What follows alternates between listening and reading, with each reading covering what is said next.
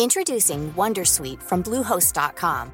Website creation is hard, but now with Bluehost, you can answer a few simple questions about your business and get a unique WordPress website or store right away. From there, you can customize your design, colors, and content. And Bluehost automatically helps you get found in search engines like Google and Bing. From step-by-step guidance to suggested plugins, Bluehost makes WordPress wonderful for everyone. Go to bluehost.com/wondersuite. Silence on joue Patrick Béja, bonjour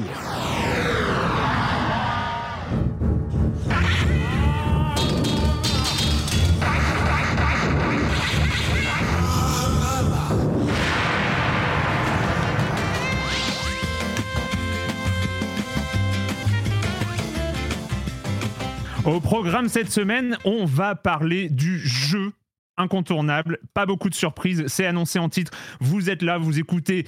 Vous écoutez quoi d'ailleurs? Vous écoutez mais le que- rendez-vous jeu. Et... Qu'est-ce que tu Erwan? Qu'est-ce qui, qu'est-ce qui se passe? Que fais-tu là? Bah, je- Mais oui, mais on est Je là, on est là, pas. on fait. Serait-ce Eh un ben, le- crossover event dans le monde Ouais. du podcast le plus ambitieux de l'histoire du podcast?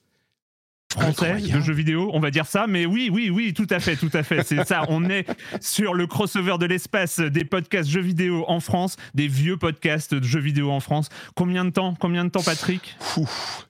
Tellement longtemps, plus de 15 ans de ton côté, plus de 15 ans de mon côté aussi. Et dans tout ce temps-là, on ne s'était jamais croisés. Silence on joue existe depuis 2007, je crois. Moi, je Yes. fais du podcast depuis 2006. Et comme on enregistre le même jour, on n'a jamais pu se recevoir euh, dans le podcast de l'autre.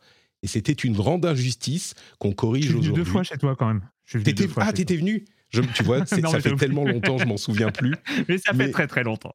Mais là, non seulement il y a du Erwan dans le rendez-vous jeu, non seulement il y a du Patrick dans Silence on joue, mais il y a aussi, quand je dis qu'on est ambitieux, je ne plaisante pas, on a non pas trois, non pas quatre, non pas cinq, mais dix animateurs et co-animateurs dans cette émission, dix personnes. On est en égalité numérique, hein, 5 du côté du- de Silence on joue, 5 du côté du rendez-vous jeu. Et je pense qu'il est plus que temps de faire déjà les présentations. Est-ce que Erwan, tu veux te lancer? Euh, dans mes, dans oui, oui, et ben on va présenter. Ben, je vais présenter l'équipe de, de Silence on joue. Euh, on va commencer, euh, que j'appelle. Hein, euh, J'ai présenté mes chroniqueuses préférées et Julie Le Baron. Salut Julie. Que nous avons perdu. C'est toujours très très drôle en live, les frises Ah, avec Elle bougeait encore Elle à est- la Oh seconde. Ah oui, Ah, c'est bon, elle elle, est revenue. elle a Elle bougé, revenue. elle a bougé, elle bouge encore. Pourquoi ça coupe au moment où Erwan introduit les gens de Silence on c'est terrible, c'était vraiment calculé. C'est magique, c'est magique. Désolé. Julie Le Baron, salut Julie. Salut Tout va bien, pas trop stressé Tout va bien, bah écoute, euh, le, le freeze a eu lieu, donc maintenant euh, Ouais. plus rien de grave peut arriver. C'est vrai. Corentin Benoît Gonin, salut Corentin. Hey, c'est dur de se retenir de, de faire des blagues parce que là on est 10 donc je me dis si on se met Ouais, à c'est faire ça. des blagues euh, au milieu des choses euh, ça va être compliqué quoi. Ça bonsoir. Enfin, bonsoir parce que bien sûr les gens nous écoutent quand ils veulent donc ça peut être le soir donc bonjour bonsoir. Patrick Helio, salut Patrick. Salut Arwan, salut à tous. Qui est là depuis 15 ans lui aussi, hein, quand même. hein, Ah, il oui, fait- plus, hein, à peu près, ouais. Mm, mm. Je confirme. Voilà. Euh, Marius et Marius Chapuis. Salut Marius. Salut. C'est aussi Dispositif tradition. un peu Pour ceux pété qui pour connaissent Dead pas, c'est aussi- 2. C'est c'est le lore de Silence on joue et respecté hein, dans, les, dans, les, dans les présentations. et je te laisse la parole, Patrick, oui, pour ton équipe. Il n'y a pas que les glorieux euh, chroniqueurs de Silence on joue et chroniqueuses, il y a aussi les animateurs et animatrices qui viennent souvent nous dire bonjour dans le rendez-vous jeu euh, très régulièrement. On a, on commence avec J.K. Loret qui est mon compagnon de longue date sur le rendez-vous jeu. Salut J.K. Oui. comment vas-tu? Ça fait, ça fait pas 15 ans. Euh, ouais, très très content d'être là, content de faire un podcast avec, euh, avec l'équipe de Silence en Jeu depuis le temps que j'écoute. euh, et c'est marrant parce qu'en en écoutant les deux génériques, je me rends compte que le, le générique de, de Silence en Jeu est beaucoup plus anxiogène que celui du rendez-vous. Et je, je- m'étais jamais fait la remarque. Vraiment, le rendez-vous jeu, c'est, ça rigole pas, quoi. Le, le- tandis que voilà, c'est côté Nintendo versus, euh, je sais pas, Sony, il y a, y a- différents univers, quoi, on sait pas. Donc, JK est avec nous. On a aussi, vers qui je me tourne, Escarina, qui est là aussi, qui va avoir un rôle un petit peu particulier dans cet épisode. Vous le verrez tout à l'heure. Salut Eska, comment ça va? Ça va, j'ai ramené mon bouclier et tout va bien. C'est pour ça qu'au début, je voulais, je voulais pas mettre ma webcam. Je me disais comme ça, au moins, on me reconnaîtra pas dans la rue. on va pas te jeter des tomates dans la rue. Euh, très bien. Écoute, finalement, tu l'as mise. Donc, les gens qui sont sur Twitch ou qui regarderont sur YouTube pourront euh, voir ton doux visage. On a également Cassim qui se joint à nous régulièrement. Bonjour Cassim, comment ça va? Ça va très bien. Euh, mais je regarde le conducteur. On a un conducteur très très épais aujourd'hui. Euh, je vois euh, Julie qui doit déconnecter pile au moment où on lui adresse la parole. Euh, vraiment tout est prévu. Quoi. Tu vois, Cassim, il faut créer de la dramaturgie dans le podcast. Il y a une sorte de narration et euh, pour le moment, la- la- les choses se passent comme prévu. C'est- C'est absolument parfait. Je remarque d'ailleurs que sur ta caméra, tu as un fond d'écran euh, sur ta, ta webcam qui est tout à fait approprié pour le sujet d'aujourd'hui. Bien sûr. On a également Chloé Wattier qui se joint à nous, comme elle le fait parfois dans le rendez-vous jeu ou dans le rendez-vous tech. D'ailleurs, salut Chloé, merci d'être là. Salut, salut. Bah écoutez, très contente de rejoindre cet incroyable crossover. Donc, euh, hâte de voir ce que ça va donner. Écoute, tu as hâte de voir ce que ça va donner. Nous aussi, on a hâte de voir ce que ça va donner. on est un tout, petit peu inquiet, mais confiant. Je crois qu'on a fait le tour. Est-ce que j'ai oublié quelque chose? Non, moi je suis Patrick Béja. Lui, c'est Erwan Cario. Et au programme aujourd'hui, on va donc avoir, comme le disait Erwan, essentiellement une discussion sur euh, Legend of Zelda Tears of the Kingdom. On va euh, peut-être commencer par avant de se lancer dans le sujet du jour. Une toute petite news, parce que dans le rendez-vous jeu et dans Silence on joue, on fait parfois euh, et régulièrement des news. Euh, avant, oui, même avant de lancer une news, la politique de spoiler, quand même. Il y a peut-être des gens qui nous écoutent Oui. qui disent Ah, ça a l'air sympa cette émission, mais je n'ai pas encore joué ou fini à Zelda. Je voudrais savoir de quoi vous allez parler ou pas. Alors, on ne fait pas une discussion dans l'émission de personnes qui ont fini le jeu. Certains d'entre nous auront fini le jeu, mais on va pas parler de, euh, du jeu dans son ensemble. On va rester très light en spoiler. En gros, si vous avez fait la zone de départ de tutoriel et que vous avez joué une ou deux heures en plus, on va se concentrer sur les mécaniques, les ressentis, euh, les questions de design, ce genre de choses. Mais pas de spoiler d'histoire, pas de spoiler majeur. Donc, vous pouvez a priori, à moins que vous vouliez rester complètement vierge et que vous n'ayez rien suivi sur Internet de quoi que ce soit qui a à voir avec Zelda, bah, vous euh, pouvez écouter. Si vous voulez absolument rien savoir, évidemment, je ne sais pas pourquoi vous écoutez en- encore, parce que c'est assez clair qu'on va en parler. C'est un podcast, a priori, euh, 99% safe. On ne spoilera pas.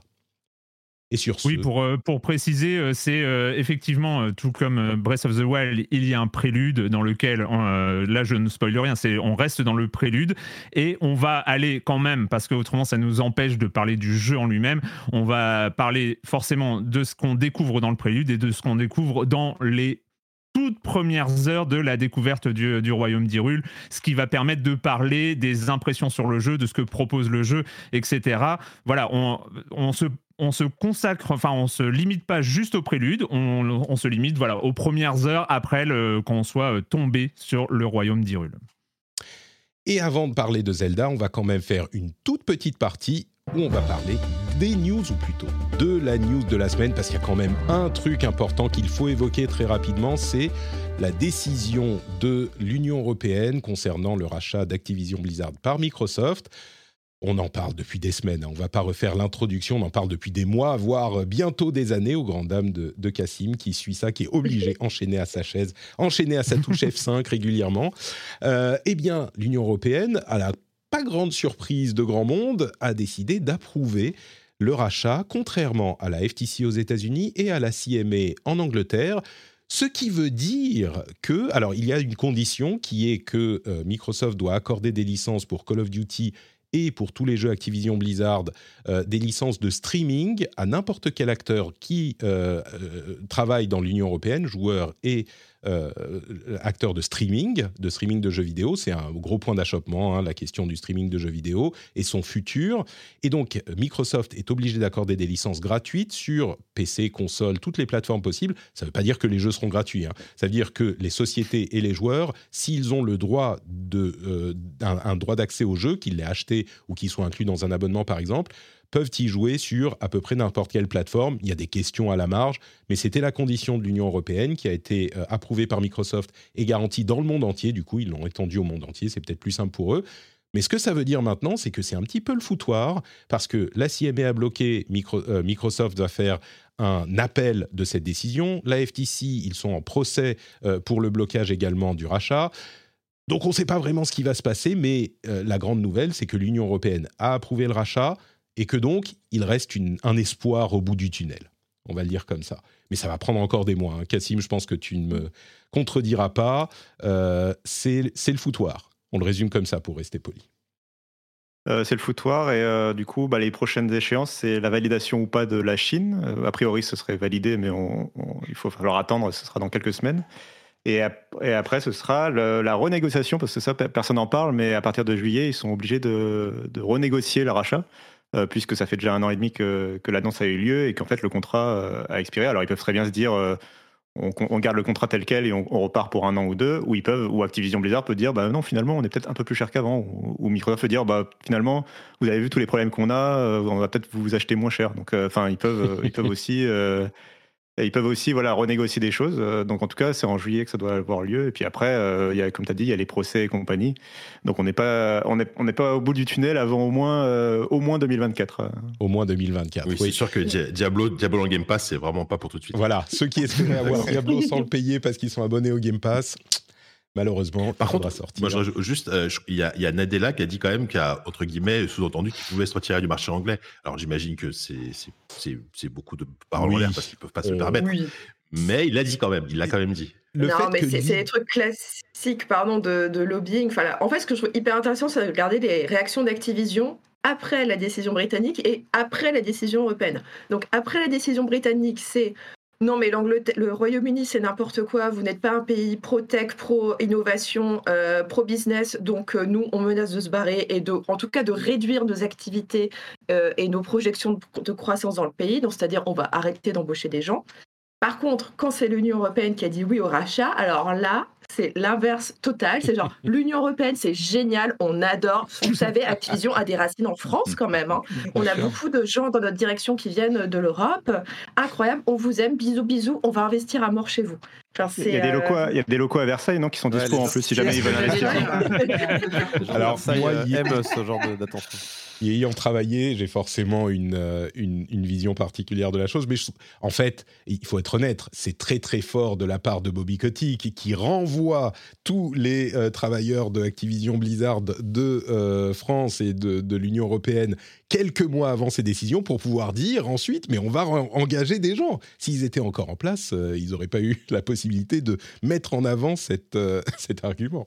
Très très fort, il fait Je des trouve très cynique, hein, franchement. C'est vraiment, c'est vraiment d'un cynisme assez terrible. Mais le, le fait que Satya Nadella ait dit Ah, bah imaginez un monde sans Microsoft en Angleterre, ça reste effectivement du lobbying, comme disait Chloé, je pense. Euh, mais l'idée a quand même été évoquée, ce qui est notable. Bon, écoutez, on continuera Ouais, à mais après, enfin, je, je répète, hein, c'est c'est très, euh, c'est comme Facebook qui dit, oh ben on va peut-être partir d'Europe si on continue de nous embêter. Enfin, c'est euh, c'est quelque chose qui est Moi, je dis euh, tous les Anglais sur Linux et on n'en parle plus. voilà, et tout ira bien pour le meilleur des mondes. Ça serait une question. on d'ailleurs. réintégrait l'Angleterre dans l'Union européenne, Je pense que- plus. Des gens commencent à y penser. Mais comment ça se passerait si Microsoft n'opérait plus en Angleterre? Est-ce que ça veut dire qu'on ne peut plus acheter Windows en Angleterre, par exemple? Je pense pas, mais bon, écoutez. De toute façon, c'est un scénario improbable, un peu comme ce crossover improbable, comme quoi euh, on ne sait jamais, il ne faut jamais dire jamais. Et du coup, ça nous amène à notre deuxième sujet d'actu, qui va nous faire la transition avec notre grande discussion, puisqu'on va parler de quoi d'autre? Zelda Tears of the Kingdom, qui bat des records, j'ai envie de dire tous les records, et je pense qu'on n'en est pas loin qui bat des records en France et dans le monde. On a eu 500 000 ventes euh, pour Zelda Tears of the Kingdom pour la première semaine en France. Euh, c'est des records phénoménaux. Et on a également... Faut dire la source, le Figaro, quand même, La- vu que la source est là. tout à fait, tout à fait. Euh, D'ailleurs, euh, Chloé, tu pourras nous parler de ça également. Euh, mais on a eu depuis une confirmation de Nintendo que les ventes se passent très très bien, puisque Zelda a vendu 10 millions de copies dans le monde les trois premiers jours. Alors, ils annoncent modestement que le jeu est le, plus, le jeu qui se vend le plus rapidement de toute la licence Zelda. Au-delà de ça, je crois qu'on peut euh, affirmer qu'il est au moins dans les plus rapides, voire le plus rapide des jeux, enfin des ventes de jeux, euh, des jeux vendus le plus rapidement pour des jeux exclusifs à une plateforme. C'est-à-dire qu'il y a des jeux qui sont peut-être potentiellement vendus plus, plus vite, mais c'était des jeux multiplateformes. On peut parler de, euh, je sais pas, des Red Dead, des FIFA, j'ai pas les chiffres précis, mais on peut imaginer ça. Mais pour un jeu monoplateforme, il y a fort à parier que c'est le jeu qui s'est vendu le plus rapidement, le plus. Après, c'est là aussi des géométries variables. hein. Combien de jours, combien de, Mm. de combien de jours on prend en compte, etc. Je me souviens qu'à l'époque où j'étais chez Blizzard, par exemple, on était très très fiers d'annoncer que euh, une extension ou un Diablo se vendait à 2, 2,5, 3 millions de copies en un week-end, et c'était un record mondial euh, de, de vente plus rapide. Là, il, il a fait 10 millions pour vous donner l'ampleur. Et là, c'est la réception, euh, la réception des, du public. La réception critique est importante aussi, puisque on a évidemment des éloges qui n'en finissent plus. Et 96 sur Metacritic. On disait la semaine dernière, faut faut se méfier des premières moyennes parce que c'est souvent les plus enthousiastes qui, qui donnent les notes en premier. Donc ça peut baisser un peu. Effectivement, on avait commencé à 97. On est tombé une chute vertigineuse à 96, ce qui le place dans les 25 meilleurs jeux de tous les temps, selon Metacritic, bien sûr, qui a ses limites. En gros, la fête à Zelda à tout point de vue. quoi. C'est un phénomène euh, inattaquable. Euh, bah justement, Chloé, euh, tu parlais des 500 000 ventes dans le Figaro. Mm. C'est exceptionnel, ça. Alors, c'est pas un record absolu pour la France. hein, par exemple, Oscar Lemaire avait mentionné les plus de 800 000 ventes pour Red Dead Redemption 2 euh, le jour de sa sortie. Mais euh, c'est en tout cas un record pour Nintendo en France. Euh, Et c'est un record le- pour un jeu monoplateforme. hein. Je Oui, crois qu'on a continué la discussion avec Oscar. Je crois qu'il me confirmait qu'il ne voyait pas d'autres jeux monoplateforme qui avaient vendu 500 000. Non, mais en plus, ce qui est le plus impressionnant, je trouve, dans ce qu'a communiqué Nintendo, c'est que non seulement, bon, meilleur lancement pour un jeu Switch, etc., mais ceci, genre, meilleur lancement tout court en, pour un jeu Nintendo depuis les années 80 pour la- euh, le continent européen. Donc, c'est pour dire à quel point, enfin, l'ampleur de ce jeu, enfin, c'est juste incroyable. Et là, ça y est, on commence à me signaler qu'il y a des ruptures de stock euh, à droite, à gauche, dans pas mal de magasins. Euh, signe quand même de cet emballement, alors qu'il y avait quand même des très Mhm. très très très grosses quantités qui étaient prévues pour la France, mais bon, visiblement pas suffisantes. Euh, donc c'est juste, enfin c'est juste la folie. Et moi, par exemple, les, les images qu'on a tous pu voir euh, des queues devant Micromania ou devant la Fnac, enfin moi ça m'a ramené dans les années 2000. Et euh, je me dis mais c'est c'est juste, qu'est-ce qui se passe? Enfin, plus personne ne faisait ça et je me suis dit mais personne ne va faire la queue à minuit pour acheter un jeu. Et Ouais. ben si. Et, euh, et ça fait plaisir en fait de, de voir que ça peut exister à nouveau. Ça Moi, j'ai pas révisé, mais je- le, le, le, le Zelda le plus vendu, c'est Breath of the Wild jusqu'à présent en termes de vente totale. Tout à fait. On est d'accord, hein. C'est 30 millions. Pour le moment. C'est ça, loin, c'est voilà. que le Zelda le plus vendu de l'histoire a servi d'une rampe de lancement pendant 6 ans. Bah, ça. Pour le jeu qui est là, il y a une rampe de lancement avec 30 millions de joueurs qui étaient, euh, qui étaient prêts à, à dégainer euh, pour euh, Tears of the Kingdom. Et d'un coup, ça crée. Voilà, c'est ces 6 ans de Breath of the Wild qui créent un moment pour Tears of the Kingdom. Donc, euh, on pouvait s'attendre à un truc comme ça. Sachant qu'il y a des gens qui ont joué à Breath of the Wild pendant 6 ans et qui ont, qui ont enchaîné avec Tears of the Kingdom. Donc, euh, les jours. Bah, on va en parler d'une certaine manière dans la partie euh, qui arrive, où on va vraiment plonger dans Breath of the Wild. Euh, évidemment qu'il y a une- un élément de hype de Breath of the Wild et de qualité, enfin d'éléments révolutionnaires de Breath of the Wild, mais c'était pas non plus complètement gagné. hein. Comme je le disais, la réception du public est, euh, est au, est au rendez-vous, mais la réception critique est également au rendez-vous. Euh, les, les, les dithyrambes, comme je disais, euh, sont universels. Il y a peu de gens. Alors, il y a des, des- des gens qui n'aiment pas certains éléments du jeu, évidemment, il y aura toujours des gens qui n'apprécient pas le jeu, mais d'une manière générale, euh, le, le- le- le pari de faire au minimum une suite digne d'un jeu qui a mis tout le monde par terre dans l'industrie euh, semble réussi. Et ça, c'était pas évident. Donc, il y a quand même, au-delà du fait que euh, le jeu se vende bien et soit bien reçu, euh, l'impression à ce stade que le jeu réussit au minimum à faire, à être digne de son prédécesseur. Et vraiment, c'était un exercice périlleux. C'est d'ailleurs ce dont on va parler euh, durant l'émission qui vient. Et euh, ben, je pense que c'est peut-être le moment de commencer par un peu un premier tour de parole. Et on va pas déjà parler. Ah, ben, je suis pas habitué au jingle. Je suis pas habitué au jingle. C'est trop bien. Il nous faut des jingles aussi. Mais pas oui, j'en veux comme des comme ça. Merci. Et donc, euh, et donc, on va faire un premier tour de table. Alors, la partie Tears of the Kingdom elle-même, ce sera pour dans quelques minutes, mais on avait envie déjà de savoir d'où est-ce qu'on parle, d'où est-ce qu'on parle, c'est-à-dire quelles étaient nos attentes, quel était notre niveau de hype, si on veut parler comme euh, de façon moderne, euh, avant même de lancer Tears of the Kingdom. Et, euh, et voilà, quel était le, qu'est-ce que vous attendiez de Tears of the Kingdom? On va commencer par toi, Julie.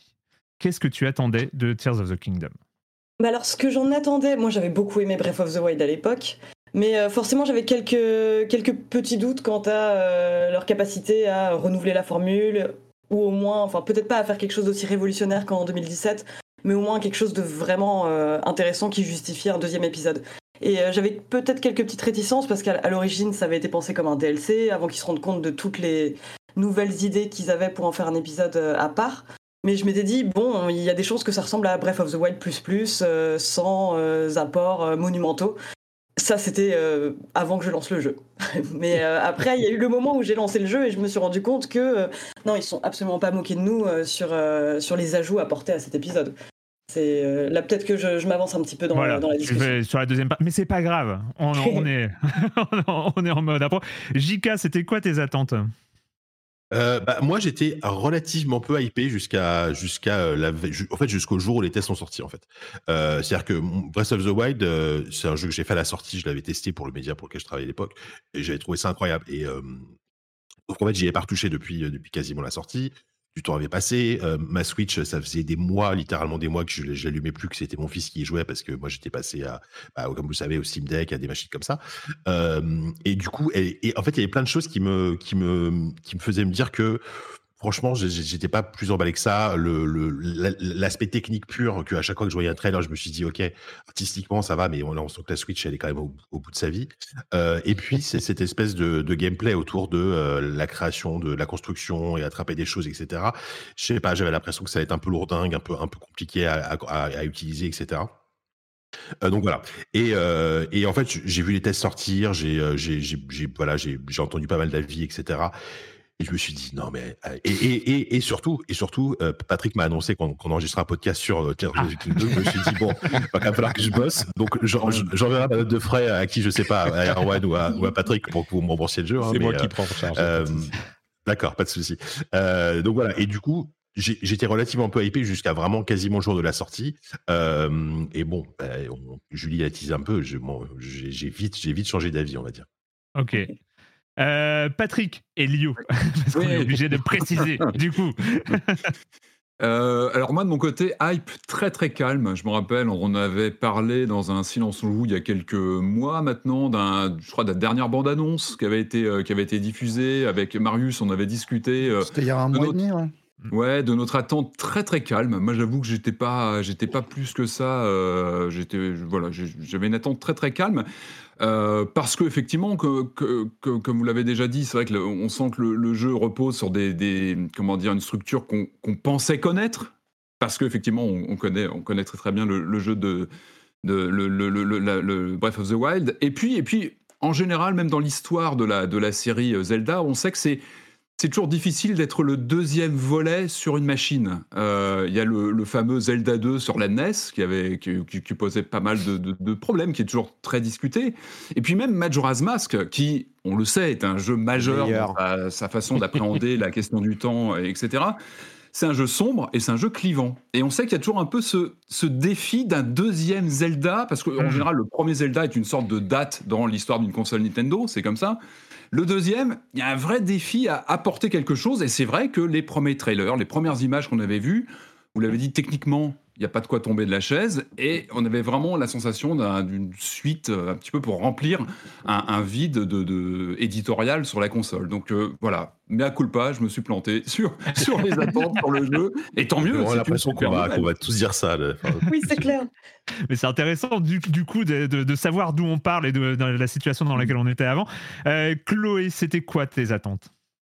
Euh, pareil, euh, attente modérée et calme. Euh, donc juste pour, pareil pour bien situer d'où je viens. Moi, la licence Zelda ne me faisait strictement rien avant Breath of the Wild. Enfin, j'ai aucun, n'ai aucun affect avec cette, cette licence. Breath of the Wild, bah, ça, ça a tout changé. J'ai vraiment adoré ce jeu. Euh, voilà, quand ils ont enfin annoncé qu'une suite était en préparation, j'étais super contente. Après, bon, on a eu euh, genre aucune communication pendant très très Mm. longtemps. Et après, euh, les, bah, c'est vrai que le dernier, un des derniers trailers, avant dernier trailer, où ils ont présenté un peu les pouvoirs, etc.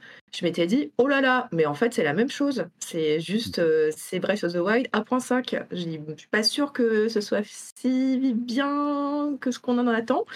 Et puis, bah voilà, comme vous tous, euh, finalement, on avait tort. Voilà. Comment ça spoil la, la partie suivante, mais euh, merci. Euh, Corentin, où en étais-tu Ben, bah, c'est sur le problème avec ces jeux qui ont, on va dire, une qualité de perfection perçue par une Mm. partie du public. Euh, C'était peut-être un peu déjà mon cas aussi. euh, voilà, quand euh, j'ai joué à Zelda, le premier, à l'époque où je l'ai testé, euh, il y avait un, un côté stupéfaction euh, de comment un jeu pareil peut exister, surtout Mhm. après sur une licence qui avait une telle histoire de, de convention, de code qui était figée un petit peu dans le formol de, de tout ce qu'elle faisait. Et d'un seul coup, paf, elle fait sa révolution et y, et y arrive. Euh, je dirais une révolution aussi forte que Karine of Time, que Super Mario 64, ce, ce genre de révolution-là. Euh, surtout sur un domaine que Nintendo ne connaît pas, euh, qu'est l'op- qu'est l'open world. quoi. C'est pas quelque chose sur lequel on attendait Nintendo. Donc forcément, énorme appréhension. Moi, c'est la, la même appréhension que j'avais sur Spelunky 2. Spelunky aussi a ce côté Mhm. un peu euh, jeu parfait euh, que beaucoup euh, lui attribuent. Euh, et demain, si Elden Ring sort, ça sera le cas aussi. On aura aussi une, une appréhension sur c'est Mhm. quoi la suite du jeu parfait. Quoi.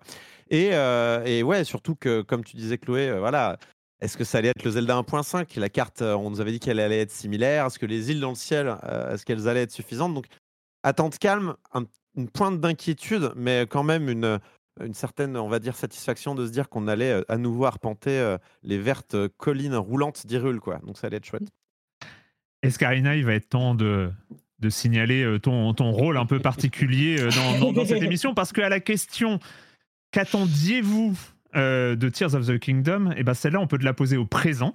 Euh, Qu'attends-tu de Tears of the Kingdom? Parce que tu es euh, notre, notre point de contrôle, notre, euh, qui va de sa vision de personne qui n'a pas joué à Tears of the Kingdom, mais au moins tu peux répondre à cette question. Tears of the Kingdom, est-ce que tu en attends quelque chose aujourd'hui?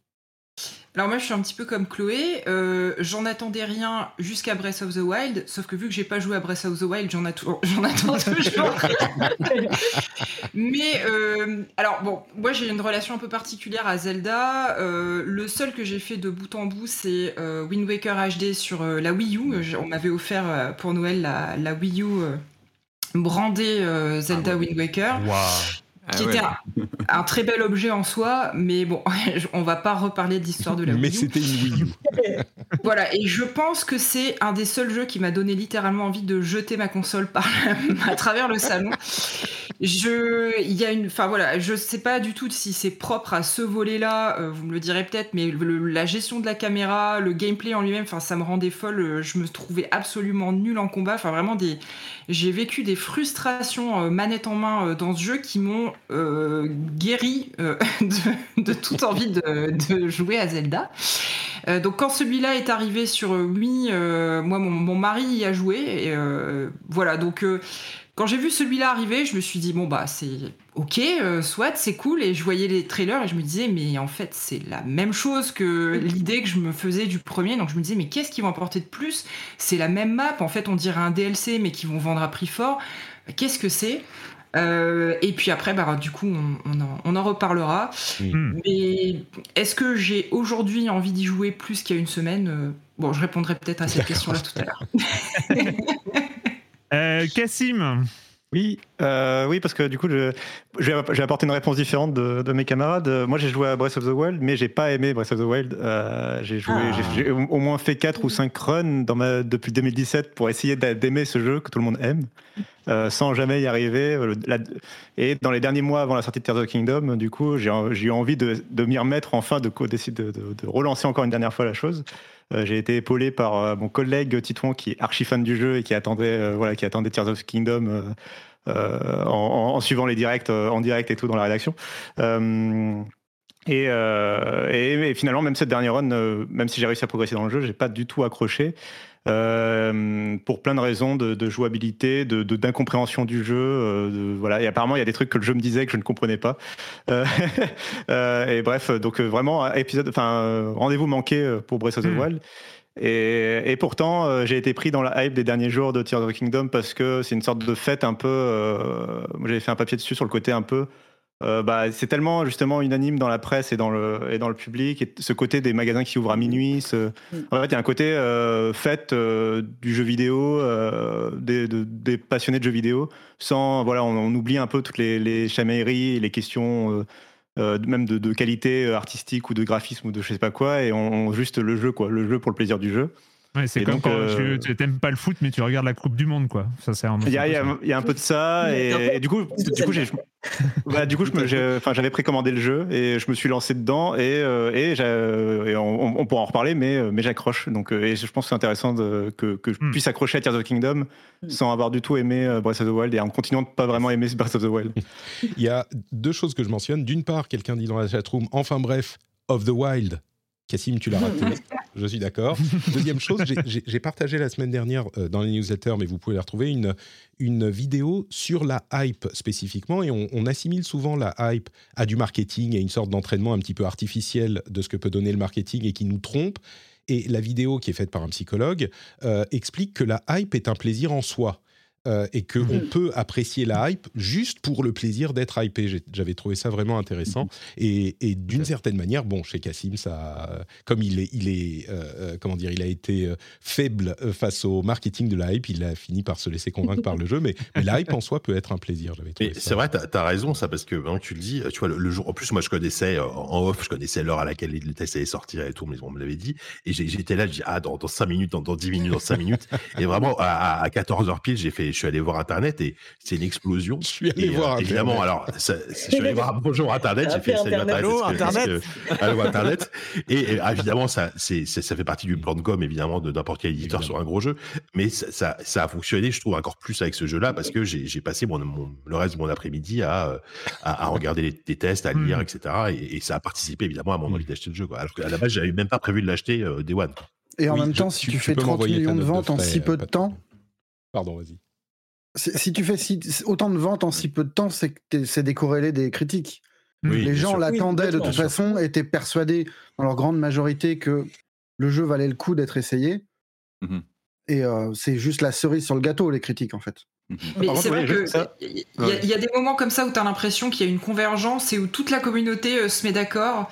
Et euh, on, on en parlait, un des files d'attente devant les, les Mm. magasins de jeux vidéo, mais même moi qui n'étais pas euh, intéressé par la sortie de ce jeu, bah, c'était un plaisir de voir tout le monde. C'est le monde des bisounours euh, le temps que ça dure, quoi. Mais... Ouais. Ouais, et puis les files d'attente, moi je, je suis passé prendre ma version donc le lendemain, enfin le jour de la sortie, le, au matin, euh, dans un grand magasin euh, parisien. Et moi j'étais surpris bah, déjà de la bonne ambiance dans les files d'attente, les gens qui parlaient comme ça spontanément, et aussi d'un public très mixte. C'est ce qui m'a marqué, euh, très mixte en fait, garçon-fille. C'était c'était quasiment 50-50 dans, le, bah là, dans, le- dans les, dans les files d'attente, plutôt jeunes. Et j'ai trouvé ça plutôt un, un bon signal. J'ai trouvé ça très positif en fait de, de, Mm. de voir ce ce public euh, ouais, qui, qui parlait comme ça de façon très spontanée. Moi, ça m'a rappelé, très franchement, ça m'a rappelé le- le- la sortie de Ocarina of Time sur, sur Nintendo 64, où pareil, il y avait eu un mouvement comme ça de d'attente, ça date quand même de quelques années maintenant, hein, de, sur, Mm. sur Nintendo 64, mais où pareil, il y en avait une ferveur sur une machine qui quand même n'est plus toute jeune, qui est plutôt en fin de cycle, et qui arrive à comme ça créer de l'attente, euh, euh, réunir des gens comme ça sur une file d'attente plutôt longue. Je crois qu'on on avait vraiment beaucoup, beaucoup de gens au, au jour de la sortie. Après, c'est corrélé, effectivement. La critique, elle est venue, donc je crois que c'était. Les critiques sont sorties la veille du lancement du jeu. La veille 14 du heures, jeu, ouais. oui. Mm. Donc, il y a un phénomène, évidemment, de confirmation quand on voit le niveau des notes. Euh, je pense que pas mal de gens qui se posaient, la question pouvaient être hypés, mais encore à, à être à réfléchir, à regarder, à attendre. En fait, les notes dithyrambiques ont évidemment accentué l'effet de, de précommande au dernier moment ou de se, voilà, de se, de se diriger vers un magasin euh, de- au Mhm. moment de la sortie. Non, il y, a- il y a un effet de perfect storm où tout va bien pour le jeu. Euh, C'est la suite d'un Mm. jeu qui est extrêmement populaire. C'est une série qui est populaire. Nintendo a le vent en poupe, ne rate rien depuis des années. Les critiques sont bonnes. Euh, du coup, tout participe à cette sorte de fête et d'explosion de, de, de, comment dire, de puissance et d'argent pour Nintendo. Euh, donc c'est enfin, tout, le- tout le monde est content. Ils ont une actualité un petit peu plus réduite, donc ils ont pu aussi vraiment concentrer, je pense, le- voilà, leur descente, attention sur ce Zelda, parce que bon, ils ont, ils ont- voilà, le- on sait qu'on est un programme de sortie un petit peu plus calme, donc là ils ont mis, je pense, tout leur, euh, toute leur attention sur, sur ce titre. On va terminer le tour de table euh, avec euh, Marius. Euh, Marius, toi, t'en étais où de ton niveau de hype? Euh, assez bas, en vrai. Euh, dans la mesure. Non, mais Breath of the Wild, c'était une révolution copernicienne. Mais c'était aussi un jeu avec une histoire un peu nulle. Et je craignais qu'on nous raconte une autre histoire euh, similaire dans le même univers et que je retrouve pas euh, le même plaisir. Hmm. Et c'est aussi un jeu, alors là c'est plus personnel, avec lequel je vis depuis 5 ans, perpétuellement, avec des bruits de menu, des bruits de, de, de sifflement, parce que j'ai des enfants qui le matraquent et qui là était collé derrière moi pendant euh, les 50 ou 60 heures que j'ai passé dessus, à me dire non, non, va là-bas, va là-bas, euh, il faut absolument qu'on aille découvrir ce qui se passe je euh, travaille. au Mont. Satori et machin. et du coup, c'est aussi un- presque un, pas un truc de rejet parce que je savais que j'allais avoir ce plaisir de le partager avec des enfants. Mais j'avais, enfin, je pense que j'ai pas eu la coupure nécessaire avec Mm. Breath of the Wild Hmm. pour réapprécier Mm. l'enchantement, machin. J'y allais un petit peu méfiant, quoi. Et Patrick, et toi, ton niveau de hype Euh, alors, Déjà. est-ce qu'on a, est qu'on a fait Erwan ou pas? Il faut faire Erwan quand même. Ah oui, c'est moi. Euh, Oui. euh, moi, ça va être, ça va être rapide. En, en fait, j'ai un problème avec les DLC des jeux très longs. Euh, les DLC des jeux sur lesquels j'ai passé une centaine d'heures. Par exemple, je n'attends pas du tout le DLC d'Elden Ring, contrairement à beaucoup de gens, parce que j'ai j'ai fait Elden Ring. Je l'ai fait. J'ai passé une centaine, 120, 130 heures sur Elden Ring. J'ai- Je connais le monde. J'aurais J'ai la flemme d'y retourner. J'ai la flemme de repasser par une phase d'apprentissage. En plus, on le fait sur un mois ou sur trois semaines, un mois. On a les rythmes. On a le. pour se passer une centaine d'heures sur un jeu, il faut l'apprendre et puis il faut le maîtriser et tout ça. C'est vrai que ça j'ai s'est vu là très récemment avec le, le DLC d'Horizon, Mm. Où c'est super dur de se remettre dedans parce que Voilà. les on les a perdus. les jeux euh, longs, Mm. les jeux longs, j'ai pas envie d'y retourner. Et donc, euh, donc c'est pour ça que un DLC de Zelda, enfin un, un Zelda Breath of the Wild 1.5, j'avais ce problème-là. C'est ok, je veux pas faire les DLC des jeux longs. Si on me propose un numéro 2 qui ressemble trop à un DLC et retourner sur Hyrule et réapprendre à utiliser les gâchettes, me remettre sur la manette de la Switch parce que je sais que pendant 3 heures, je vais confondre le A et le B avec la manette Microsoft. Et encore trois pendant heures, au moins sympa, 3 hein, heures, ça va être horrible et c'est ce qui s'est passé. Et Mhm. donc voilà, j'avais, j'étais là, ok, je suis hypé comme tout le monde, mais franchement, si c'est un DLC, je sais que je vais faire, euh, la manette va tomber. Spoiler, la manette ne- n'est toujours pas tombée, mais euh, mais voilà, voilà où j'en étais avant. Patrick, Euh, donc. Ouais, pour moi, alors j'avais plus joué, j'avais pas joué à, à Breath of the Wild et alors désolé, je vais un poil plomber l'ambiance, mais c'est pour bien expliquer euh, mon, mon- mon contexte à moi. Euh, trigger warning, euh, perte d'un parent. Donc si c'est quelque chose, une chose à laquelle vous êtes sensible, vous pouvez passer. Je vais, je vais être soft, mais euh, mon père en fait est décédé quelques semaines après la sortie de euh, Breath of the Breath of the Wild et donc de la sortie de la Switch. Euh, et il se trouve que quelques semaines avant son décès, ma mère qui s'occupait de lui, il avait un- un- une maladie grave, stade terminal de cancer, etc. Et elle s'occupait de lui à la maison depuis très longtemps. Et elle m'a appelé un moment, elle m'a dit j'en peux plus, je suis trop fatigué, est-ce que tu peux venir? Donc je suis allé euh, quelques semaines, euh, genre une semaine avant la sortie de Zelda. Il se trouve que euh, j'étais de passage chez moi à côté de la Fnac le jour de la sortie et j'ai acheté la console et Zelda. Et je suis retourné dans leur maison, qui, est une, qui était une maison en, province, dans une toute petite ville. Et donc, j'étais sur cette période assez difficile, évidemment, de ma vie, que beaucoup d'entre nous connaissent, j'imagine, où j'étais en train d'accompagner ma mère et évidemment surtout mon père, qui était en fin de vie. Et donc, j'avais ces quelques semaines où j'étais loin de tout, loin de, loin de ma femme, loin de mon univers, parce que j'habitais déjà en Finlande, loin du... du enfin, j'ai arrê- arrêté de travailler pendant ce moment, évidemment. Euh, je faisais plus de podcast, euh, si je... Oui, je crois bien. Et, et donc, j'avais ce quotidien qui était évidemment lourd, et ces moments il n'y avait pas grand-chose à faire en, en même temps, euh, ou- outre euh, ces, moments difficiles, mais j'avais de nombreuses heures de libre dans mes journées, et donc je me perdais dans euh, Breath of the Wild, qui est évidemment le jeu le plus euh, formidable pour changer d'univers et, essayer de, de respirer justement un petit peu. C'est un truc dont j'ai pas parlé depuis ce moment parce que bon, j'avais pas vraiment l'occasion, mais là j'ai peut-être suffisamment de distance pour l'évoquer. Et du coup, le contexte de Breath of the Wild est inconsciemment, pas, pas fortement non plus, c'est pas qu'à chaque fois que je vois Zelda, je pense à cette période, mais euh, d'une certaine manière, il y a cette relation particulière que j'ai au, jeu et à, cette, ce type d'exploration qui fait que euh, c'est un, et vous allez voir tout à l'heure, ça va faire un, tour complet, mais c'est un, un rapport un petit peu particulier à Zelda que j'ai adoré. euh, et qui m'a fourni ce, euh, cet exutoire euh, pendant ces quelques semaines. Euh, et voilà, donc c'est le contexte, et, j'ai beaucoup aimé le jeu pour toutes ses qualités, je lui reconnais toutes ses qualités, etc. Mais pour moi, c'était vraiment un contexte particulier. Donc si on parle de contexte et d'attente de Tears of the Kingdom, j'avais du mal à séparer mon expérience personnelle du jeu et peut-être ce que pouvait proposer le, le- le jeu, le, le- le nouveau, le nouvel opus. Mm. Donc je ne savais pas trop à quoi m'attendre. Ma hype était plutôt faible au départ parce que les trailers m'avaient pas convaincu. Et comme un petit peu tout le monde l'a dit ici, je pense que je suis dans le même cas. Bah, au fur et à mesure des trailers et des présentations des nouvelles capacités, etc., je me suis euh, hypé. Au moment, la semaine dernière, quand la sortie était en train de se faire et quand les trailers, euh, comment dire, les, les tests sont arrivés, bah, on était en direct, on n'en pouvait plus euh, euh, et, et on était complètement, euh, complètement prêt à se jeter dans, le jeu au dernier moment. Eh ben, et je crois qu'on en est. euh, on va passer avec le deuxième tour de table. On va essayer de. On fera juste. euh, Tu l'as pas mis en intro, mais on va. On, va faire deux tours de table avec euh, nos premières impressions. Euh, on va refaire exactement le même tour de table, cette fois-ci en jeu, sur les, impressions générales. Et puis, euh, dans la deuxième partie de, ce podcast, on aura peut-être plus des débats sur des sujets particuliers concernant ce que propose Tears of the Kingdom. Mais je te laisse la main pour ça, Patrick. Euh, bah justement, tour de table numéro 2, c'est vos impressions maintenant sur le jeu en, deux minutes hein, chacun, parce qu'on en parlera plus longuement euh, dans un petit moment. Mais on commence avec le même ordre. Euh, maintenant que tu as eu le jeu dans les mains, Julie, quelles sont tes premières impressions, plutôt positives, plutôt négatives Dis-nous tout. Bah alors, le, sentiment de jouer à un Breath of the Wild 1.5 s'est assez vite estompé. Parce que très rapidement, quand même, le jeu nous expose en pleine figure. euh, Regardez-moi comme je suis vertigineux. Enfin, on le voit très littéralement, en fait, euh, dans une scène qui intervient vraiment au tout, tout début du jeu, où on voit euh, Link donc plonger des cieux d'Hyrule pour atterrir à la surface, une surface qu'on connaît déjà bien, où on sent déjà à la maison. Mais où on va constater très vite qu'on aura donc non seulement cette strate qu'on connaît, celle du royaume d'Hyrule, mais en plus le ciel et une troisième, les profondeurs de la Terre, qui surgit, qui surgit assez vite également et qui est absolument immense.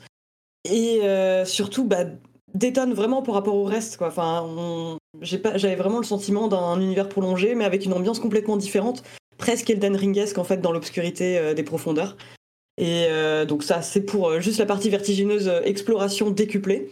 En plus de ça, enfin, le royaume d'Hyrule, on se rend très vite compte qu'il a changé, qui certes on connaît les lieux, on s'y sent comme à la maison si on a poncé Breath of the Wild, mais il y a quand même des changements assez importants qui, qui ont eu lieu dans certains endroits qu'on reconnaît un petit peu moins.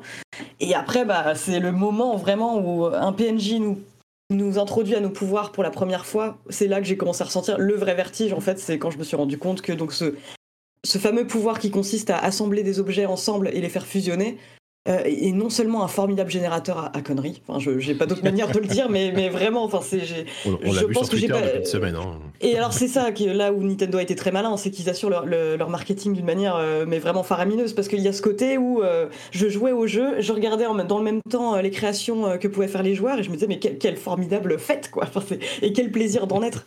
Mais c'est vrai que comme JK, j'avais un peu euh, la crainte que ce soit pas facile à prendre en main, d'autant plus que ça faisait longtemps que je m'étais pas plongé dans un, un jeu Switch euh, aussi longtemps.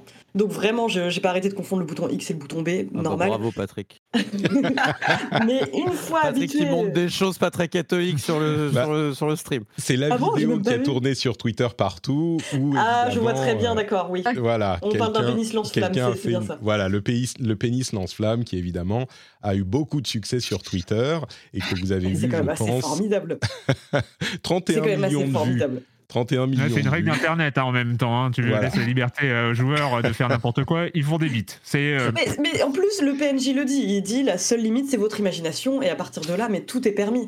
Et en fait, le moment où tu te rends compte que la plus grotesque des idées que tu as en tête, tu peux la mettre en place, pff, ça, ça devient un, un- un terrain de jeu absolument faramineux euh, Donc et un énorme ajout positive. par rapport à Breath of the Wild. Ouais, assez vite. Euh, peut-être peut-être qu'on peut être un petit peu plus clair que ça. Là, on est un petit peu vague. Impression positive, impression.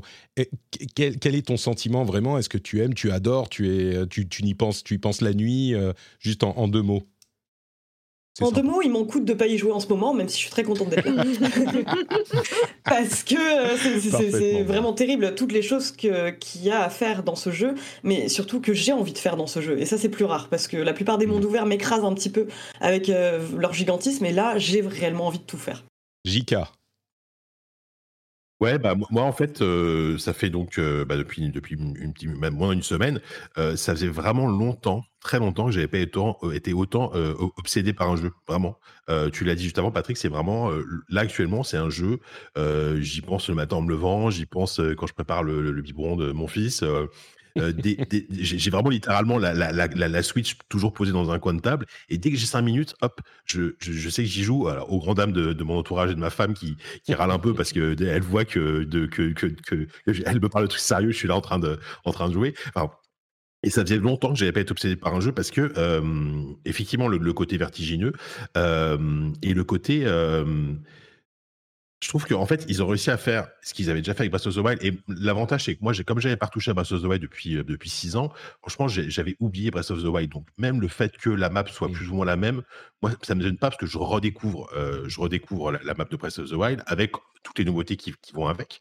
Euh, et moi, en fait, il y a, il y, a, il y, a, il y a vraiment trois aspects que, ouais, trois aspects de- que, que je trouve absolument euh, incroyables dans le jeu.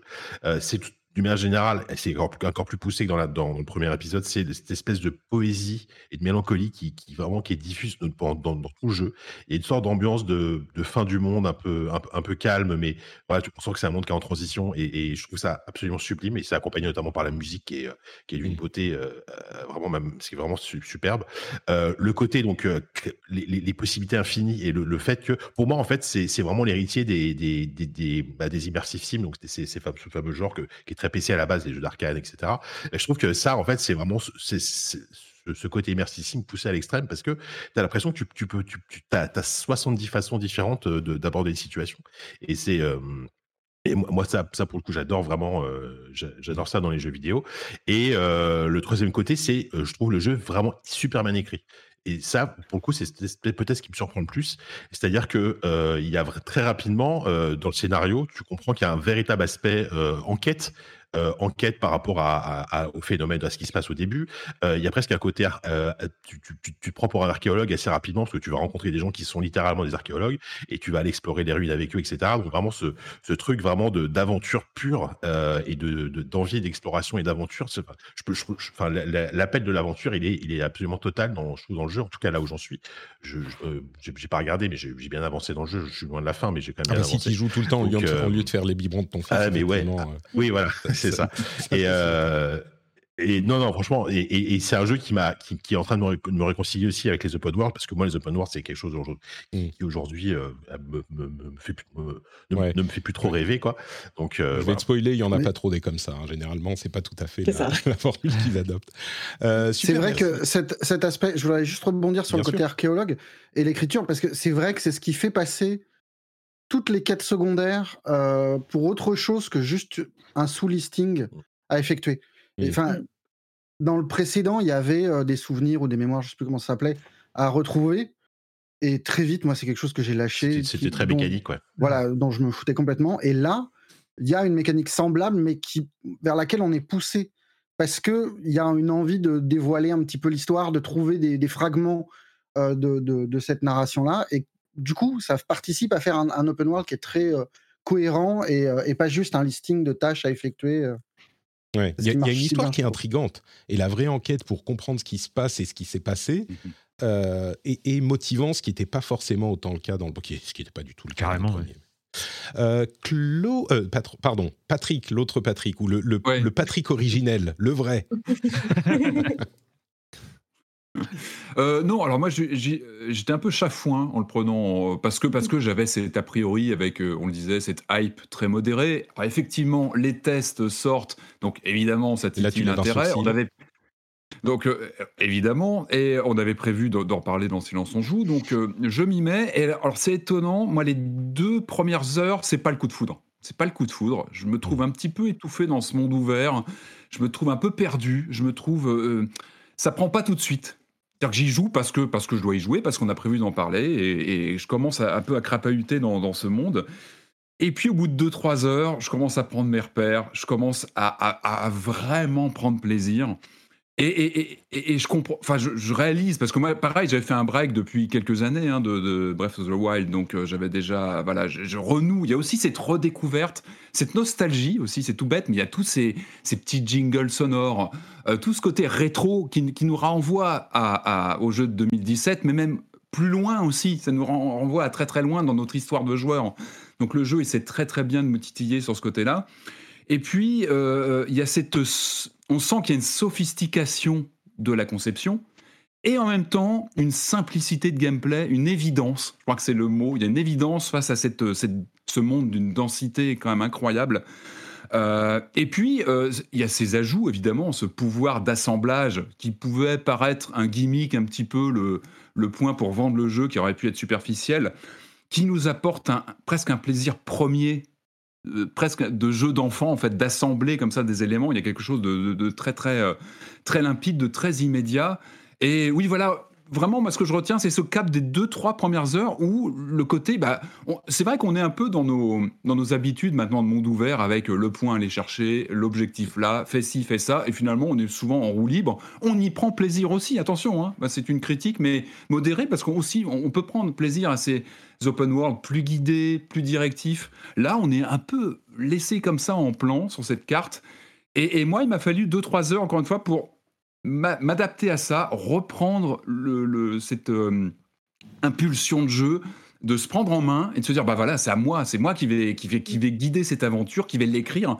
Et, là, on renoue avec ce qu'est Zelda, c'est que c'est mon aventure, c'est quelque chose de très personnel. Je pense que tous autour de cette table virtuelle, on a tous une histoire personnelle avec ce jeu déjà en quelques heures. Euh, c'est très propre à notre vécu, au choix qu'on va faire comme ça en direct dans, dans le jeu. Et c'est et ce qui fait que voilà, je pense qu'on a tous une expérience différente. Mais encore une fois, ce plateau, et une fois qu'il est, je m'en suis ren- rendu compte d'un seul coup, avec cette sensation aussi d'y penser tout le temps quand la console est éteinte et qu'on on pense, on pense à la carte, on pense ah mais tel endroit, faut que j'y retourne.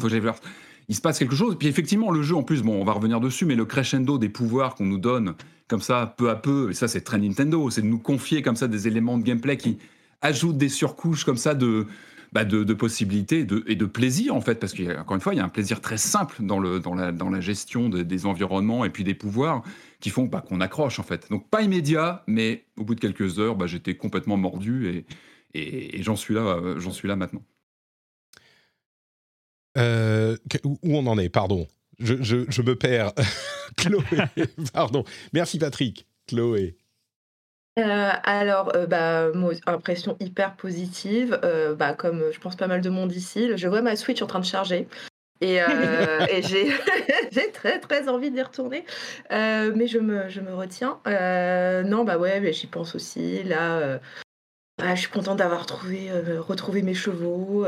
Pareil, j'avais un peu, comme j'ai pas joué depuis très longtemps, j'avais un peu oublié la carte. Donc, ce qui fait que voilà, j'ai pas le- l'impression de redite. Euh, sur le premier, moi, le moment où un peu le jeu, ça y est, il m'a un peu, euh, euh, il m'a attrapé. Bah, c'est quand on fait vraiment le premier saut euh, depuis l'île du Prélude pour aller sur sur Hyrule. Et je me souviens, je m'étais penchée.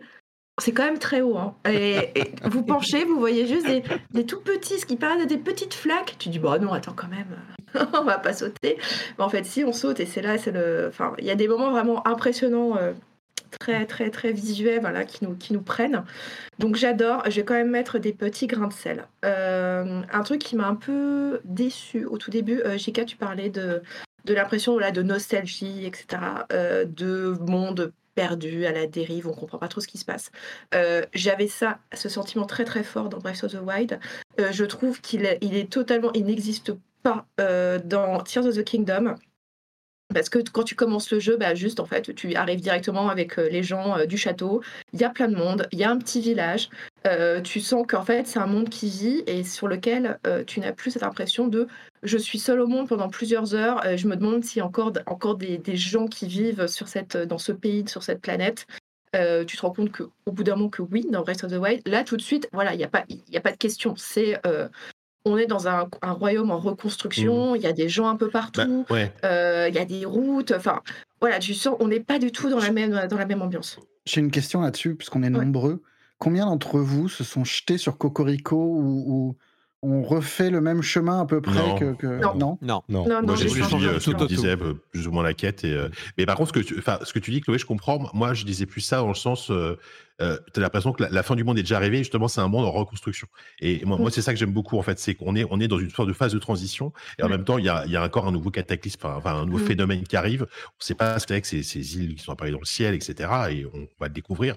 Et, et- et j'ai l'impression, et peut-être que ça va pas se confirmer, que, que tout ça va nous mener vers quelque chose d'assez euh, d'assez triste, en fait, d'assez Oui. euh, d'assez définitif. Mm. Je, je Oui, sais oui. pas si ça va être le cas. je veux mais dire, voilà. c'est ce, ce, ce- ce sentiment, tu vois, que j'avais adoré dans Breath of the Wild, je ne l'ai pas retrouvé sur le, sur le Ouais. début du jeu. Ouais, je vois. Je- je- moi, je Euh, précise que juste parce que c'est euh, pour le c'est l'opposé, c'est que moi c'est j'aime pas le post-apo, mais j'aime beaucoup du coup Tears of the Kingdom qui est post post-apo puisque tu as le côté justement et le- moi la reconstruction ça me plaît donc Ouais, euh, donc euh, voilà. Euh, deuxième petit grain de sel, bah, c'est justement sur le pouvoir de construction que tout le monde loue. Euh, alors, euh, moi, franchement, tout ce qui est Lego, Duplo et compagnie, c'est jamais un truc qui m'a- que j'ai jamais aimé dans ma vie. Euh, donc, euh, c'était quelque chose qui me faisait un peu peur euh, pour ce jeu. Alors, heureusement, très vite, on comprend que finalement, c'est pas si indispensable que ça. Euh, mais euh, je pense que, enfin, je vois déjà aussi, tu vois, des, des gens qui commencent un peu à en parler en disant, mais en fait, voilà, c'est pas mon kiff de prendre des planches de bois et de rajouter des, roues dessus parce que c'est obligatoire pour avancer ou pour, pour finir telle ou telle quête. Et aussi le dernier petit, petit point, et aussi surtout, je trouve que la faire bouger les objets, euh, les faire, euh, euh, voilà, les- faire en sorte qu'ils arrivent dans le sens que tu veux, c'est une galère absolue enfin, tant qu'on n'a pas trouvé le truc. Et dernier petit point, c'est sur les temples, les sanctuaires. Je trouve que des fois, la physique est vraiment pour valider est vraiment au poil de cul, vraiment. Et ça m'a ça m'a valu des frustrations, mais et beaucoup d'énervement sur certains donjons. où, En fait, j'avais trouvé tout de suite la bonne réponse, mais ça n'avait pas été validé par le jeu parce que peut-être j'avais pas juste mis le bon angle ou pas tout à fait comme il faut. Et en fait, tu te rends compte au bout de 10 minutes euh, à chercher qu'en fait, si c'était la, c'était la bonne solution. Donc euh, ça m'a valu, euh, ben, là j'ai mis l'image sur Twitter, mais je me suis allée me coucher un soir, j'étais mais vraiment extrêmement énervée à cause de ça. Mais euh, voilà, ça c'est mes petits grains de sel, mais sinon à part ça, super, super jeu, j'ai très à dire.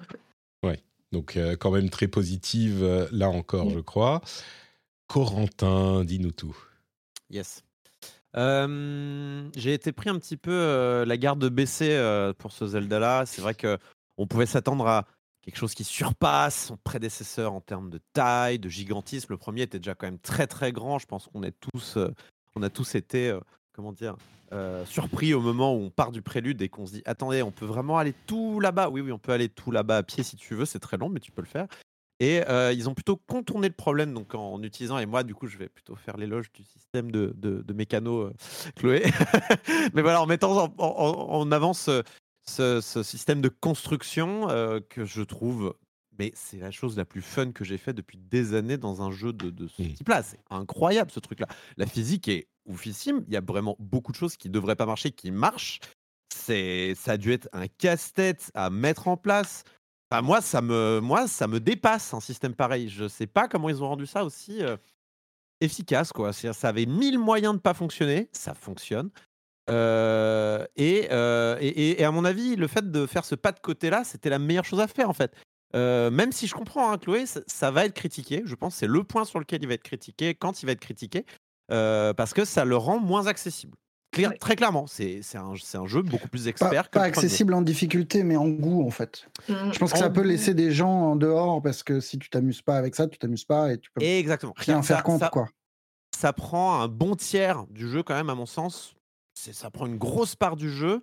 Et c'est pour ça qu'à titre personnel, je ne conseillerais pas euh, à, à tout le monde de commencer par celui-là. Je, je recommanderais d'aller plutôt sur Breath of the Wild, qui est peut-être un peu plus nature et qui est un peu plus, euh, on va dire, euh, neutre pour découvrir en fait ce que Zelda a à offrir, c'est-à-dire l'exploration, la découverte, voir une montagne et se dire je vais aller à cette montagne parce que je sens que cette montagne m'appelle. Celui-là, comme il demande notre attention, il est un peu bigou, il, il divise un peu notre attention. Moi, j'ai trouvé ça super fun, mais je comprends aussi que ça clique pas avec tout le monde. Et c'est vrai qu'il y a un moment, moi, où j'ai compris que ce jeu me demandait d'être le plus schlagos des schlagos. Et je, je- quand, quand tu te dis, mais ce jeu, en fait, te demande de faire les solutions les plus débiles pour résoudre les problèmes les plus simples, mais vraiment, mais quel plaisir quel plaisir incroyable et tu rigoles et tu le vois sur internet. De toute façon, oui, en effet, ça joue avec le marketing, mais les Koroks qui s'envolent sur des fusées, oui, on apprécie. ça, c'est clair. Ouais.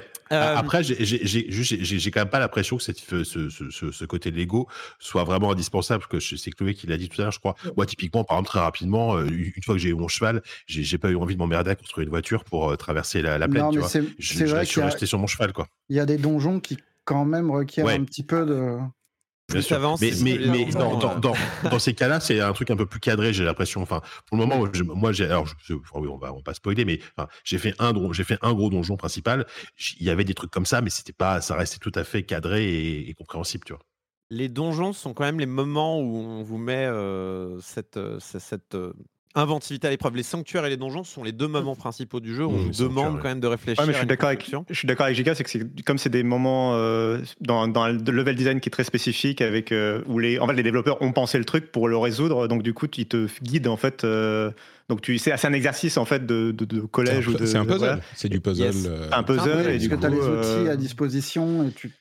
Cependant, euh, j'ai remarqué que à beaucoup d'occasions, il y avait plusieurs façons de résoudre des Oui, puzzles. ah bah, ça, oui, c'est chouette. sûr. Il y a un Alors design ça- qui est très ouvert. Et les donjons en particulier, euh, grosso modo, il y a quand même, je dirais, euh, pas une moitié, mais un bon, un bon quart des puzzles. Faire un grand pont marche.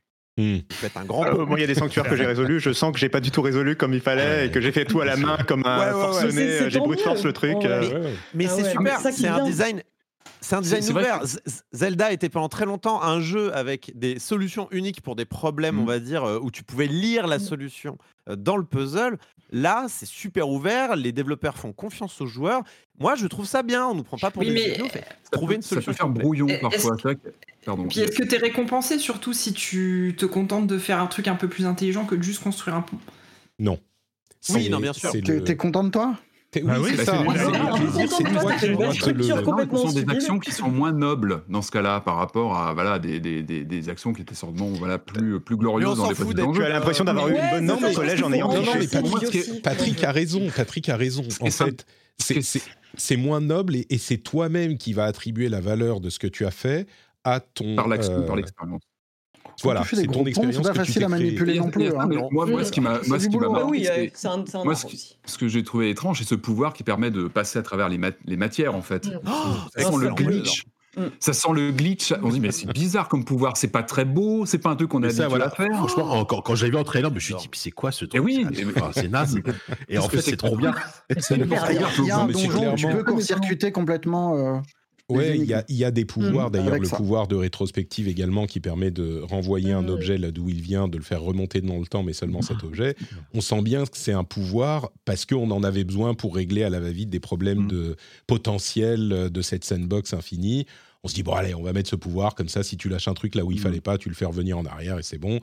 Ça, on- ça bah. fait un pouvoir en plus, euh, du coup, donc... euh, bon, euh, Après, s'il tombe dans le trou, Ouais, c'est c'est pas Oui, le- il faut être rapide, quoi. Ah, Mais J'ai ça pas mal servi moi aussi pour euh, prendre Mais- l'ascenseur vers le ciel, par exemple. Quoi. Mm. Euh, Mais d- bref. Désolé, euh, du coup, j'ai lancé la discussion sur la construction directe. Euh, Ouais. J'avais pas fini euh, mon avis. Euh, je vais vite fait finir. hein. Mais euh, voilà, une autre partie euh, du plaisir aussi, c'est évidemment de retourner dans cette carte euh, qui, euh, qui en fait euh, est là, euh, qui n'a pas, qui a évolué pendant que nous, on était en train de jouer à d'autres jeux. Et euh, une partie du plaisir, en effet, c'est moi, moi en tout cas, c'était d'aller voir. Euh, qu'est-ce qui était devenu tel endroit, euh, qu'est-ce qui s'est passé ici, euh, comment ça a évolué. C'est en fait, j'ai trouvé que ça ressemblait un peu comme retourner dans la ville où on a grandi et se rendre compte que tiens, il y a un Lidl là, il y a un multiplex cinéma qui a poussé à côté de chez moi.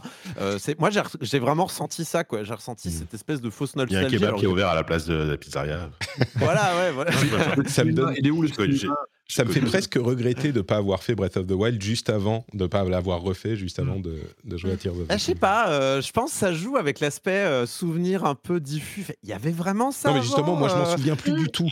Pour moi, je redécouvre une nouvelle carte. En fait, je me souviens qu'il y avait les piafs là-bas, les machins à droite, les trucs à gauche, mais je me souviens pas du tout de la topographie ou de la géographie ou de l'agencement des trucs. C'est crois que vrai là, pour les lieux, mais pour les personnages aussi. hein. Mmh, oui. Oui, oui, absolument. Il y a des filiations, il y a des. Alors, du Le coup, je l'ai terminé hier. nous dit-on. Je l'ai terminé hier. Alors, je sais pas si je l'aime mieux que Breath of the Wild, euh, parce que j'ai quand même préféré, en effet, euh, je sais plus qui en a parlé, je crois que c'était Chloé ou Pat, euh, non, c'était euh, CJK, je crois. La mélancolie du premier, Mm. je trouve qu'elle était plus efficace. En effet, je, je- je l'ai beaucoup mieux, je beaucoup mieux aimé. Mais je crois que le dernier m'a encore plus accroché à la manette. C'est une drogue dure, mais je préviens, enfin, c'est dur. J'ai pas été accroché à un jeu comme ça. Je devais le finir en fait pour relâcher une tension et ça a marché. J'ai pu lâcher le jeu une fois l'avoir terminé parce que j'en avais marre en fait. Il fallait que je fasse autre chose de ma vie. C'est terrible.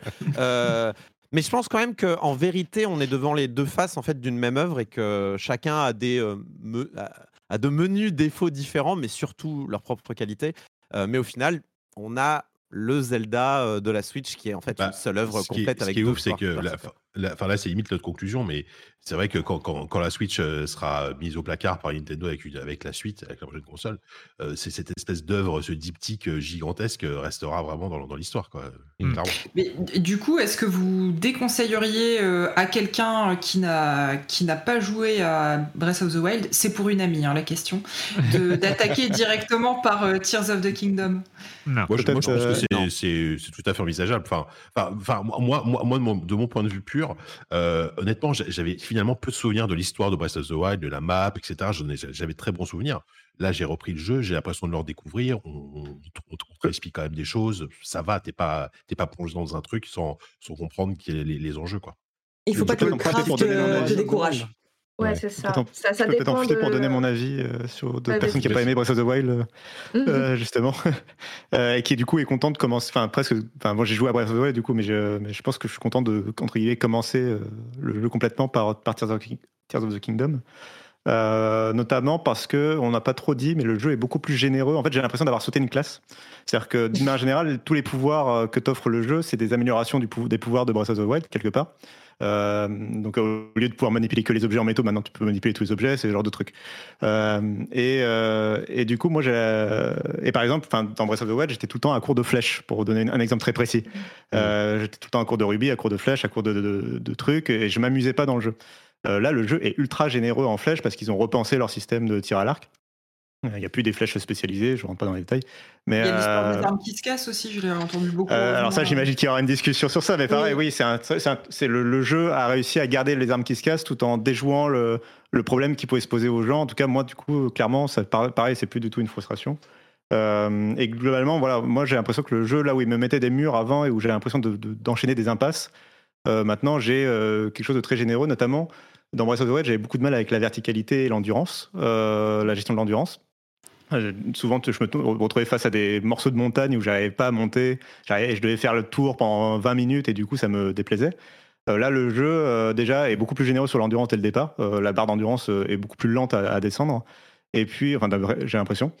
Et, puis, et puis, le système de tour a été repensé pour que en fait, tu t'envoles un peu de partout dans le, dans le jeu où tu veux. Ce qui fait que tu peux aller très facilement, un peu en ligne droite, à un endroit que tu as envie d'aller sans trop te poser de questions et sans trop de difficultés. En tout cas, moi, de mon côté. euh, C'est les meilleurs tours du jeu vidéo, hein, pardon. Ouais, du coup, euh, euh, du coup des, des impressions quand même euh, positives, mais je voulais mentionner euh, quelques points qu'on n'a pas dit encore. Euh, euh, vous avez mentionné la narration, je trouve qu'elle intervient vraiment dès le départ. On n'a même pas mentionné la, la grotte de départ, euh, le, vraiment le tout tout début du jeu, avant même le menu principal, euh, qui, qui te met directement dans une ambiance avec une ambiance musicale et une narration qui est très forte. hein, est C'est Indiana Jones, c'est- Ça, ouais. ça- marche, euh, ça marche très très bien. Pour, ça te met complètement dans une autre ambiance que Breath of the Wild. Euh, vous avez mentionné le côté euh, immersive sim. Moi, c'était, moi, je- en fait, je trouve que Breath of the Wild et Tears of Kingdom, ce qu'ils arrivent à faire euh, et que, euh, enfin, la façon dont je me le formule moi, c'est le fait qu'en fait, c'est des, c'est des jeux indés triple A. C'est-à-dire que, en fait, c'est des, gimmicks de gameplay, des, des, des trucs d'inventivité de gameplay qui normalement, euh, par exemple, la construction de véhicules. Moi, je pense immédiatement à Besiege, euh, qui, Complètement qui- te pro- qui te propose un peu cette sandbox de, faire le débile avec des, des constructions de véhicules. Euh, sauf que là, c'est appliqué à un jeu dont le budget est démesuré par rapport à, à ce que pourrait faire une équipe de jeux indé. Quoi. Euh, C'est très vrai ce que tu dis. Et moi, par exemple, régulièrement, là, et encore, j'en suis qu'à j'en suis pas très loin. J'ai souvent pensé même à Outer Wilds euh, Mhm. dans ce côté euh, découvrir un truc qui est complètement caché et qui est en fait immense avec euh, plein de avec du vrai level design en fait. Et, euh, et alors, je, je, je, je vais pas dire que Nintendo s'est inspiré forcément d'Outer Wilds, tu vois, mais c'est- c'est- ça me paraît pas déconnant qu'ils aient vu des jeux comme ça, et ça, ils ont tiré quelque chose, tu vois. euh, L'inverse, c'est sûrement vrai par contre. Et pour rapidement aller sur les points un peu plus négatifs, on va dire. euh, D'ailleurs, d'abord, je suis d'accord avec euh, Chloé sur le fait que moi, je fais aucun véhicule dans le jeu depuis le début. Euh, genre, je les ai fait dans la zone de prélude quand t'es un peu obligé, genre un bateau vite fait, machin. Mais après, et les doubles manière générale, les objets verts là qui servent, enfin la batterie, tout ça, tout, tout ce système de gameplay là, je ne l'utilise absolument jamais. Euh, D'ailleurs, je n'ai toujours pas découvert. Apparemment, on peut peut-être augmenter la capacité de la batterie. Je ne l'ai pas découvert encore. Voilà, donc j'en suis là euh, pour vous dire. Euh, bref, vraiment, c'est tout un pan du jeu que je n'explore pas du tout. Et je trouve d'ailleurs que, allez, dans les petits défauts, il y a le, système de despawn du jeu qui est un peu, un peu agressif. C'est-à-dire que moi, j'ai vraiment dû, à un moment, pour un, pour un comment ça s'appelle, les korobus, les noix euh, voilà. Ouais. Euh, que d'ailleurs je ne trouve, ça fait partie de mes griefs avec Breath of the Wild, je n- j'en en trouve aucun. Moi, moi, je suis le, le dé- je, je n'ai jamais réussi à trouver un seul Korogu dans, dans, dans Breath of the Wild. Euh, alors qu'il y en a 900, hein, mais qui sont partout. Euh, mais j'en ai trouvé absolument aucun. Là, j'arrive à les trouver puisqu'il y a les couples qui sont mis devant toi et de façon évidente. Donc au moins ça, j'arrive à le faire. Euh, même si des fois je les porte à la main euh, et je fais le chemin à pied. Euh, et donc il y a notamment un, un de ces, ces Korogu qui t'indique, qui t'indique, je veux rejoindre mon pote et tout. Je lui Oui. fais un véhicule. Sauf que le jeu m'alpague sur un autre truc, donc euh, moi je papillonne et je vais voir l'autre truc. Je reviens, mon véhicule est désassemblé, a été respawn. je le ré- réassemble. Là, il y a une, je vois une ouverture de grotte. Je me dis tiens, je vais juste aller voir la grotte qui est à 3 mètres. je vais voir la grotte, je reviens, le véhicule est à nouveau. Ouais, ça. Bah, tu parles d'un aspect du jeu qui est euh, hyper fort et qui était déjà présent dans, dans le premier, c'est euh, la papillonnade effectivement, où euh, tu veux, tu Bah vois un truc au loin, tu dis bon bah, je vais le aller là-bas, et, et 8 heures plus tard, euh, tu es toujours pas arrivé parce qu'il y a 40 trucs qui sont... Mais du coup, euh, des fois, enfin, il y a un système en tout cas qui est un peu particulier où le jeu des fois te despawn et te, re- te fait réapparaître les outils Il dont tu as range besoin pour résoudre une énigme. Et en même temps, des fois, euh, tu, tu tentes un truc, tu meurs avec le véhicule, tu réapparais, le véhicule a disparu, les, les ingrédients ont disparu, mais toi, tu es là. Et du coup, tu es là, mais rendez-moi rendez-moi mes Ouais, faut briques. partir. ouais. Euh, avant qu'on avance, euh, je voudrais redonner la parole à, à Julie et Chloé pour répondre spécifiquement à cette. Donc, Cassim a l'air de dire euh, oui, bah moi je le préfère largement à Breath of the Wild. Oui, moi, je trouve qu'il est beaucoup plus accueillant et accessible, en tout Ouais. cas, que Breath of the Wild. Vous, vous aviez commencé à répondre du coup à la question d'Eska, euh, qui était oui, par lequel commencer. Ju- Julie peut-être? Euh, bah alors moi, justement, je pense que ça dépend vraiment de euh, est-ce que tu es attiré par le, craft, parce que effectivement, si cette partie-là t'attire pas du tout et que tu préfères te concentrer sur l'exploration, j'aurais plutôt tendance à recommander Breath of the Wild. Mais le fait est que celui-ci a quand même euh, un côté... bah, on a parlé de l'histoire qui est, moi je trouve aussi plus intéressante, qui te met dans la peau d'un journaliste, d'un archéologue. Enfin, t'es t'es plein de choses à la fois. T'es un voyageur temporel. t'es- t'es- c'est vraiment un rêve d'enfant éveillé, celui-ci. Mais je trouve euh, que la dimension craft apporte euh, justement une grande richesse. Une, une- disons que, comme l'a dit euh, Cassim, t'as as énormément de problèmes, mais mille manières d'y répondre. Donc je trouve qu'il est quand même beaucoup plus accueillant, moi, pour ma part. Chloé, ta recommandation, est-ce qu'elle est sur. euh, Euh, bah, sur j'ai un The avis assez aussi? similaire. hein. Ça, je pense que ça va beaucoup dépendre ouais, de, de est-ce que la personne aime ou pas le, le côté craft, ou en tout cas, est-ce que si on lui dit il y a de la construction, quelle va être sa réaction? Est-ce que ça va être génial, super, j'adore, ou oh non merci, euh, j'ai pas envie de passer euh, mille ans à, à construire des trucs et à devoir désassembler parce que finalement ça marche pas. Ah bah non, en fait les roues je les ai pas collées au bon endroit donc elles roulent pas. Euh, le petit moteur, euh, bah en fait il est pas assez puissant, c'est pas là qu'il faut le mettre. Ah bah non, fallait le monter un petit peu plus. Bref, si ça c'était quelque chose qui, voilà, qui saoule la personne, euh, j'aurais dire ouais plutôt Breath of the Wild. Parce que ça, du coup, c'est vraiment un, un impondérable du jeu. Euh, À vous écouter, j'ai peut-être mal compris. J'avais l'impression que justement, le- l'aspect craft, on pouvait un petit peu le mettre de côté et faire sa vie. A- euh, Alors en fait, Il y a un truc qu'on n'a pas dit quand même qui est important. Sur le craft et sur. euh, C'est que ça, ça, ça va au-delà des véhicules. Enfin, moi, à mes yeux, c'est la philosophie du jeu. C'est c'est pas juste un truc qui a été rajouté, c'est. Il prolonge un geste de game design du premier qui était les armes cassent, on peut, faire des, on peut mélanger les trucs pour faire des recettes. Là, il applique ça à tout le jeu presque. Euh, les armes cassent toujours, mais on peut les combiner entre elles pour leur donner de nouveaux effets. Et on peut combiner aussi des parties de véhicules pour faire d'autres choses, des trucs bizarres. Et c'est vraiment cette combinatoire, ce, ce jeu de, de mélange perpétuel, c'est plus qu'un. Enfin, c'est pas juste un gimmick, c'est vraiment pour moi la, la philosophie du jeu. Quoi. C'est, Mm. so- Effectivement, si on rentre pas dedans, on passe à côté, mais euh, mais il y a quand même mille façons de- pour le jeu, dont le jeu dit regardez, c'est rigolo, et même si vous n'avez pas envie de vous déplacer comme ça, faites-le avec vos flèches, faites-le avec vos épées. C'est ça, en fait, à, aucun moment, le, le- à aucun moment, jeu te dit euh, la solution, ça va être ça, tu vas être obligé de construire ça pour aller là-bas. Euh, en tout cas, c'est pas ce que je constate pour le moment. C'est tu peux faire ça, mais aussi tu peux construire ça ou tu peux construire ça. Tu peux juste y aller avec tes pieds, tu vas galérer. Ouais. Ou tu peux effectivement gagner un quart d'heure parce que tu as, le bon véhicule, tu as la bonne fusée pour y aller. quoi. Et il y a deux choses que je voudrais ajouter. D'une part, tu as effectivement la majorité du temps, tu as le choix. Pour répondre à cette question, Escarina, tu peux le faire avec de la construction ou non. Alors après, il y a les, sanctuaires et certaines situations où clairement le jeu te dit, s'il te plaît, construis un truc pour passer cette épreuve. Donc là, il faut le faire. Mais même là, tu as une certaine créativité qui est, possible. Et puis surtout, euh, la construction est... Alors peut-être que certains ne seront pas tout à fait d'accord, mais d'une manière générale, euh, l'interface est plutôt réussie. Il faut quelques heures pour s'y habituer quand même. euh, Quelle gâchette sur quelle gâchette j'appuie, machin.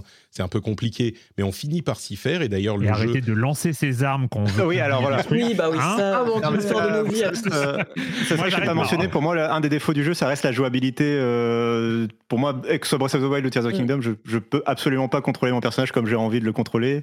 Je lance Ouais, mon, arme en permanence. Ouais. Et pour moi, chaque combat, c'est un combat d'Elden Ring. hein. Même les combats contre les gobelins du début, là, euh, Et je, je orientations mets 15 fois sélection, euh, euh. Il faut maîtriser le, la manette. Euh, un petit peu, tu vois le mode Red Dead Redemption 2 quand tu mets des coups de poing au cheval en essayant de, de l'enfoncer. Bah, c'est un peu ça euh, au début. mais, mais je veux dire, la complexité de ce qu'il te demande de faire avec, son, avec cette interface à la manette, c'est-à-dire de pouvoir construire n'importe quoi, assembler des trucs, et ben pour euh, at- atteindre cette complexité-là, il y arrive quand même pas mal avec une interface qui est bien pensée, même si elle est, elle est basique. Donc, euh, et, et le fait de construire des trucs est quand même d'une manière générale assez fun. C'est-à-dire que c'est pas là, on est un petit peu en train de partir sur euh, ah mon dieu, est-ce qu'on est obligé de se taper la construction qui est relou Euh, Non, il y a quand même des moments de joie de gameplay où tu dis ah mon dieu, mais attends, je peux faire ça et mettre ça ici et faire ça comme ça et ça va faire ça. Et, et donc tu, tu y prends un certain plaisir. Mais c'est pas c'est pas obligatoire. Donc euh, si ça te rebute complètement, d'une manière générale, t'es pas obligé de le faire euh, à chaque instant du jeu. Quoi. Là, surtout, si tu passes cette étape de se dire je vais construire quelque chose, c'est un pari qui est forcément gagnant parce que si ça marche, tu es super content de toi. Si ça marche pas, ça te fera mourir de rire parce que la situation, généralement, c'est ça t'explose au visage, euh, tu Ouais. t'envoles pas du tout à l'endroit où tu veux t'envoler. Euh, moi, j'ai un, un minecart qui s'est retourné euh, alors que, il, parce que la fusée était légèrement décalée. J'ai immédiatement, j'ai jamais autant utilisé mon, le bouton vidéo de ma Switch euh, pour enregistrer des petits clips parce que, parce que tu as juste envie de montrer ça à tout le monde. Fait, Mais qui- oui. que- comment on arrive à des situations pareilles. Et du coup, voilà, il y y a cette barrière qui en est fait plus en amont, euh, mais une fois qu'elle est passée, t'es euh, t'es parti pour un beau moment, que ça marche ou pas. Ouais, L'échec peut être vraiment très très drôle dans ce jeu. C'est ça aussi Oui. qui le rend aussi accueillant. C'est que tu apprends à rire de toi-même en permanence. Même à plusieurs, je trouve qu'il y a un jeu, c'est un jeu où on se marre à plusieurs devant la télé, devant ces, éche- ces échecs-là, où on a envie d'essayer, on suggère des solutions aux autres, et c'est assez marrant, Mm. quoi. Non, Du mais coup, ce qui est bien aussi, c'est que le, pardon, c'est que le, le jeu gère très bien l'échec parce qu'on respawn quasiment. Bah là, on s'était arrêté, quoi. Donc il n'y a pas la frustration de ah, il faut tout recommencer, il faut on Mm. repart euh, de tel endroit. Important. Voilà, donc on peut prendre du- des risques. À, à quelques petites exceptions près, quand effectivement on n'a plus les composants dont on avait besoin, comme le disait Cassim, ça peut arriver. Mais Euh, du coup, Eska, euh, bon, tes impressions sur le jeu, clairement, elles vont pas. Mais tes impressions sur nos impressions, est-ce que du coup, ça te euh, paraît être euh, des gens qui sont partis dans une hype un petit peu déraisonnable? Est-ce qu'on a été drogué par euh, par Nintendo et par le, le, le- comment dire le, le, le yanklisme des des Zelda?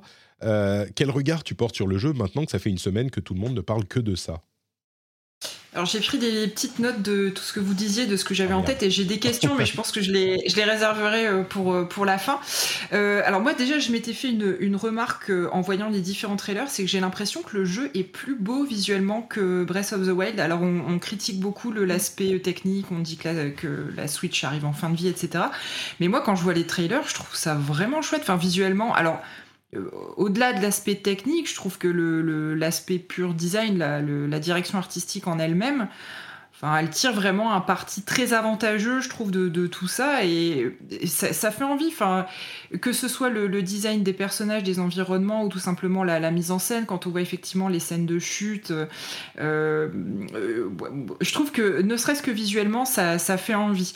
Moi, quand je vous entends parler aussi, ce que je note, c'est que le, jeu arrive à faire plaisir aux plus jeunes comme aux plus grands. C'est un jeu qui réunit tout le monde. Euh, tout à l'heure, Marius qui parlait de, ses enfants.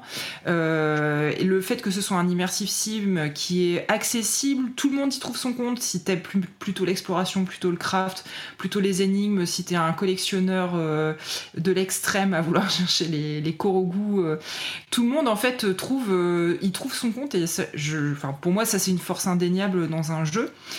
Quand je vous entends aussi dire que c'est un jeu qui encourage l'échec, je trouve que d'un point de vue valeur humaine, on va dire, c'est quelque chose de, de- de très positif.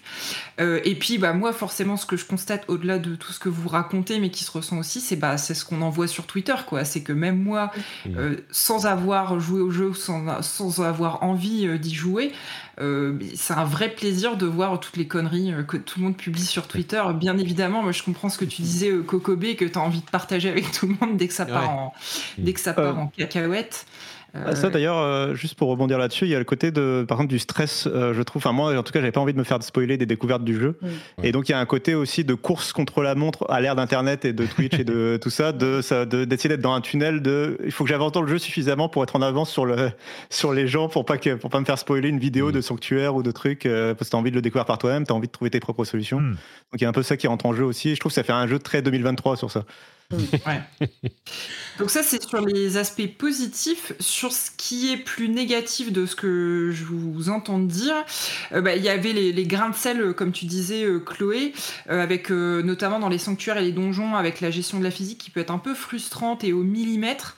Alors moi, j'ai deux choses. C'est déjà, ça ravive les souvenirs un peu. Un peu compliqués que j'ai de Wind Waker parce que c'était vraiment ce que je ressentais euh, sur C'est le traumatisme qui va ressortir. euh, pour Et les toujours, combats à la manette, euh, comme tu disais tout à l'heure, euh, Cassim, ou l'interface à la manette qui est pas naturelle. Alors je sais pas si c'est vraiment, mais moi c'est comme ça que je le ressens. Et, et encore une fois, ça me rappelle vraiment des, des souvenirs pas très agréables dans Wind Waker. Et euh, je, je me posais la question de est-ce que les, les sanctuaires et les donjons, en gros, est-ce qu'il faut se faire aider d'un adulte? Est-ce que vous allez très vite chercher les solutions à gauche à droite ou est-ce qu'on finit toujours par trouver une solution par soi-même? Ça, j'ai l'impression plutôt que vous disiez que au final, si vraiment t'as pas envie de te faire suer, tu construis un gros pont et on n'en parle plus. Euh, Il y a un peu de ça. Ah, pour les sanctuaires, non, hein, malheureusement, c'est pas, Ah. pas aussi simple. Ouais, Non, pour les sanctuaires, a- je dois confesser qu'il y, y en a un où j'ai dû chercher la solution parce que, en fait, pour, pour avancer dans le sanctuaire, il fallait échouer à une étape. euh, Mm. Donc, euh, du coup, je, je me suis fait un peu faire avoir par ce piège-là. Euh, Enfin, le jeu te dit pas. Enfin, c'est- pas très clair, je trouve, dans le jeu, en tout cas. Il y a peut-être un, mais c'est un sanctuaire sur tous les sanctuaires du jeu. ouais. Euh, où là, par contre, je pouvais trouver par moi-même. Et après, par contre, le jeu, c'est des fois, c'est d'aller voir la solution. Enfin, moi, je suis- ça m'est déjà arrivé pour certains sanctuaires d'aller voir la solution après l'avoir résolu pour essayer de voir un peu comment les autres font euh, le- résoudre le même sanctuaire, pour voir un peu, euh, notamment quand j'avais vraiment l'impression de pas du tout avoir fait ce que le jeu attendait de moi, euh, Mm. pour voir un peu c'était quoi qu'il fallait faire à la base. Parce qu'au cas, je l'ai résolu, mais Bah, le truc, c'est que le jeu est. Pardon.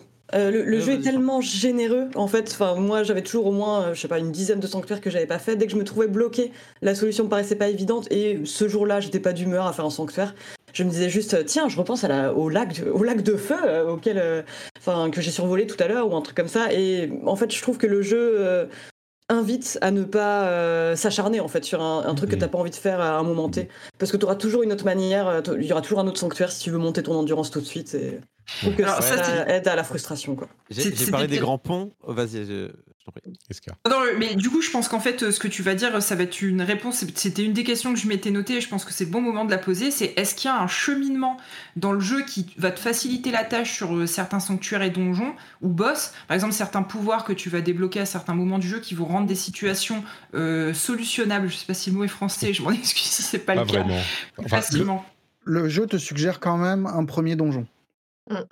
Ouais. Et puis il Ah y a quand même un truc à avoir. ouais. C'est- Mm. C'est comme dans Breath of the Wild, il te suggère plus ou moins euh, habilement, euh, enfin, il te suggère plus ou moins très habilement euh, le- les endroits où tu devrais aller au début, et le premier donjon et la première, le premier, mais, mais tu peux aller où tu veux. Et il n'y a, il y a pas, en gros, c'est pas un Metroidvania. Enfin, à moins que je me trompe, euh, il y a très peu d'endroits où tu peux juste pas aller parce que tu n'as pas dé- débloqué le pouvoir en question. Sur le, le lancement sur l'île du tutoriel, là, euh, il te donne les pouvoirs principaux. Alors peut-être qu'il y en a après, je sais pas, mais il te donne les pouvoirs principaux et après c'est vol, vol ma poule, comme on dit en bof, en bon français. Euh, Comme et, le et tu peux faire un premier, petit, un petit peu ce que tu veux. Comme le premier, euh, enfin, du, du coup, j'en ai profité, euh, vu que j'ai pu le finir. J'avais très, très, très envie d'aller voir les speedrunners. 1h30. Ouais. Voilà, donc il n'y a, euh, pas de, y a, y a pas de, de porte fermée euh, qui t'empêche d'aller à la fin du jeu. Le seul porte fermée, c'est le prélude. Il faut faire le tutoriel, entre Mm. guillemets. Et une fois que ça c'est fait, tu as envie d'aller battre le boss tout de suite, tu peux. Tu n'y arriveras pas, mais tu peux. Ce que, ce que je conseille pour ceux qui débutent, une fois qu'on a passé le, le prélude, c'est de rester dans la zone, on va dire, autour du château. Donc la première qu'on la plus évidente, euh, notamment les premiers sanctuaires, parce que c'est quand même ceux, c'est les sanctuaires tuto. Euh, Mm. Voilà, pour euh, un peu t'expliquer les mécaniques, les trucs qui vont quand même pas mal revenir au cours du jeu. C'est vrai que je m'étais un peu éloignée, j'étais partie dans une zone à côté, et là je suis arrivée sur des sanctuaires qui m'ont fait genre wap, pap, pap, pap. peut-être que tu avais manqué quelques cours avant d'arriver à celui-là. Donc euh, voilà, de rester un peu dans cette première zone, d'aller vraiment sur les, on va dire, les quatre, euh, quatre premières heures de jeu, de rester un peu sur là où le jeu te dit que ce serait bien d'aller, euh, parce que déjà tu vas récupérer déjà quelque chose d'indispensable. Ne partez pas à l'aventure sans avoir la paravoile. Ah oui, tu m'étonnes. Donc euh, voilà, il Moi, j'ai faut, failli, il hein. faut, euh, il faut rester sur le, les quêtes- la quête principale jusqu'à ce qu'on ait la paravoile et encore peut-être encore un petit peu. Mm. Euh, parce qu'il y a quand même quelques petites choses qui vont se, se débloquer. Après, bon, on peut partir à l'aventure, mais au moins, ouais, j'irai sur les cinq premières heures, rester sur, Mm. une fois qu'on est descendu euh, sur Hyrule, euh, rester sur les petits rails euh, du, du, du jeu, euh, et ensuite, c'est bon, on peut. C'est très vrai parce que c'est hardcore sans. Hein. J'ai passé dit pas, le 2-3 jeu, heures hein. sans et. Ouais. Et donc. Ah ouais. Au final, il y a quand même ce, ce cheminement. Je vois dans, Et les, c'est- dans le chat les gens qui parlent aussi de l'esquive dans Breath of the Wild que des joueurs ont Mm. découvert après 50 heures de jeu. Il y a quand même du coup un, un cheminement euh, qu'on pourrait même temps, c'est- conseiller pour C'est faciliter. gratifiant. C'est gratifiant parce que c'est un jeu qui fait confiance en son joueur. Et c'est pas rien. C'est-à-dire qu'il il nous laisse vraiment les clés et il, nous fait confiance. Et, et c'est pas rien. hein. C'est-à-dire c'est à chacun de. Il ne nous dit rien, effectivement, ces conseils qui sont. euh, euh, capitaux pour avancer de façon efficace, mais est-ce que c'est vraiment l'efficacité qu'on doit viser en jouant à, à ce Zelda? C'est peut-être ça la grande question. C'est ça. Et, en, et même temps, ils sont, ils, sont, ils sont très malins pour te suggérer quand même subtilement de passer par là, de Évidemment. faire ci, de faire ça. Sans temps. Et non, mais ça, c'est, je trouve ça Ah oui, brillant le parce que visuel. c'est, Euh, fait d'une façon très, euh, voilà, à la fois visuelle, à la fois subliminal, subliminalo, Voilà, visuel. ça. Il y a des Et au petits, euh, final, alors tu, tu peux effectivement, si tu veux aller essayer d'aller battre le boss directement, mais à aucun moment donné, le jeu, euh, le jeu va vraiment subtilement t'encourager à suivre le chemin prévu et tout, tout en tout en garantissant ce, ce- ce sentiment de liberté qui est. euh, qui est Et sans donné. une grosse flèche. Il n'y a jamais une grosse flèche. Voilà, c'est ça, c'est le- qu'il n'y a pas une grosse flèche, il n'y a même pas un texte où il va dire euh, maintenant, étape numéro un, fais ceci. C'est euh, des, des éléments visuels, euh, des placements de. de, de, de- des points cardinaux. On de- parle ouais, de direct. vous, sa- vous c'est savez ça. que moi, à force, à force, j'ai l'impression de faire un jeu linéaire sans m'en rendre compte. Enfin, Ouais. d'être, je me dis, j'en suis à quoi 20 heures de jeu? Ça se trouve, j'ai suivi très exactement le chemin que ces malades de créateurs m'ont insufflé dans ma tête sans que je m'en rende sont en train de compte. regarder ce que je fais, c'est Et, pas euh, possible. et voilà, non, mais C'est à un moment, tu te dis, ils sont tellement forts à indiquer, à faire des montagnes qui brillent, à faire des petits trucs qui euh, clignotent à- au bout de la carte. Alors, Ça se numéro trouve, je suis, hein. j'en suis à 20, 25 heures. Je suis exactement là où les créateurs pensaient que j'allais être. Exact. Mais je vous fait, recommande non, une mais- vidéo de Game Maker Toolkit qui, a, euh, qui est sortie il y a une semaine, juste avant le jeu, euh, qui a recréé une présentation qu'a fait Nintendo à propos de Breath of the Wild, justement, qui Ouais. était disponible qu'en petits morceaux en japonais. Il l'a recréé euh, et il explique comment le design du monde a, par euh, différentes itérations, avec différents essais, a réussi à guider les joueurs d'un point A à un point B en les laissant s'aventurer entre les deux, mais en suggérant suffisamment intelligemment euh, la destination vers laquelle ils doivent a priori aller, euh, sans le dire explicitement. La, vi- la vidéo est excellente, c'est Game Maker's Toolkit qui l'a recréé. Vous Ouais. le connaîtrez euh, sur, euh, sur YouTube, je pense. Euh, et allez voir cette vidéo, elle est vraiment très très bonne. Elle est super, super. Donc, Eska, euh, en gros, tu, tu peux jouer au jeu, il, il sera bien euh, si tu décides de le faire. On va continuer. On va continuer avec euh, Marius. Euh, à ton tour, on, a, on a commencé à tous parler, mais tes impressions, je pense, j'ai comme l'impression que tu, tes impressions sont plutôt positives. Oui, oui, c'est un jeu que j'aime beaucoup, euh, qui m'a vachement surpris, justement parce que je disais là sur le côté combinatoire, sur le fait que c'est vraiment intégré au jeu. C'est pas juste une surcouche qui a été rajoutée à Breath of the Wild. Et, euh, et l'autre truc, moi, qui m'a fait chavirer, et qui, m- enfin, j'ai fait très peu de sanctuaires, par exemple, mais j'ai passé des heures sous terre Mm. à me balader, et je trouve ça brillant dans la façon de jouer avec les limitations de la console, puisque on est dans le noir et que finalement c'est pas si compliqué à afficher le noir. et en même temps à créer une ambiance, Mm. une étrangeté aussi dans, dans l'univers de Breath of the Wild qui est super coloré. Et là, on te retire la lumière, on te retire euh, presque le sens de l'orientation parce qu'il y a des fois où on ne se rend plus du tout compte ce qu'il y a devant nous, si c'est du haut, du bas, si c'est et on est là à jeter nos petites graines de lumière pour essayer de d'avancer péniblement. Et il y a, enfin, ouais, c'est un truc que j'avais pas ressenti depuis bah, depuis Elden Ring, euh, ce, ce- cette espèce de moment de vertige où tu te rends compte que c'est immense, que c'est très ardu euh, parce qu'il y a, il y a un, un goût de, de, de mettre des, des, des- bah, de bloquer le chemin, de on est le jeu à aucun moment on est obligé d'aller là-bas. hein. Il y a vraiment euh, il y a une récompense claire si on explore euh, qui est super importante, qui est super euh, gratifiante quand on la trouve par accident. Il y a une quête plus tard qui conduit plus de façon plus fléchée vers cet endroit-là. Et puis le jeu invite par moment à y aller, mais de façon sporadique. Mais moi, c'est vraiment une dimension en plus qui m'a ravi. Et d'autant plus qu'à l'inverse, en rajoutant les îles célestes, bah, il y a un côté miyazakien au jeu où on passe notre temps. Enfin, moi, je passe mon temps à me propulser dans les airs, à flotter et à, et à me baigner. Enfin, il y a un truc de bain de lumière total, de félicité qui est, qui est- qui est formidable, quoi. Et ça permet aussi bah, d'avoir ces ruptures entre le côté très sombre de, de, de, de, ces, de cet underworld et, euh, et, et cette dimension hyper lumineuse avec des petits puzzles light où on s'amuse à trouver des chemins entre les îles pour, euh, pour, euh, pour progresser, pour comprendre le jeu. Pour, euh, crois Non, ça, que- c'est vraiment brillant, je trouve. Je crois que c'est la première fois que j'avais plus le en fait j'ai plus eu le vertige en descendant pour la première fois dans un dans un de ces trous, dans Ouais. ces abîmes, Mm. que euh, vrai que n'importe quelle île. incroyable. Parce que Ouais. quand on tombe d'une île, on voit où on va. Quand on tombe dans le trou là, c'est du noir et tu tombes et Voilà, tu tombes et tu quoi. tombes. Mm. Ouais, Et d'un seul ça. coup, tout devient noir et tu te rends compte que vraiment, oh là là là là, mais il y a un monde sous le monde en fait. c'est pas c'est- Zelle 2, c'est Zelle triple, c'est quadruple là, on en est où là c'est un, truc sur lequel on a. Alors, c'est marrant parce que dans la chatroom, on nous illustre parfaitement euh, un des éléments du jeu. Quand, euh, Marius, tu commençais à parler des, des profondeurs, euh, dans la chatroom, on nous dit le monde sous terre est dingue, et la réponse d'après, c'est Arf, pas du, tout aimé, du- pas du tout aimer le sous-sol.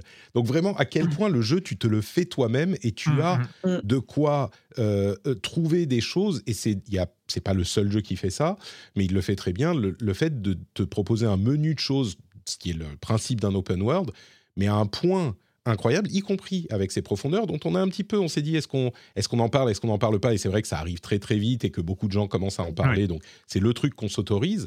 Euh, mais, mais la découverte qu'en plus ça a été tellement caché, op- obfusqué dans le marketing euh, et dans les trailers, on était convaincu que c'était deux mondes.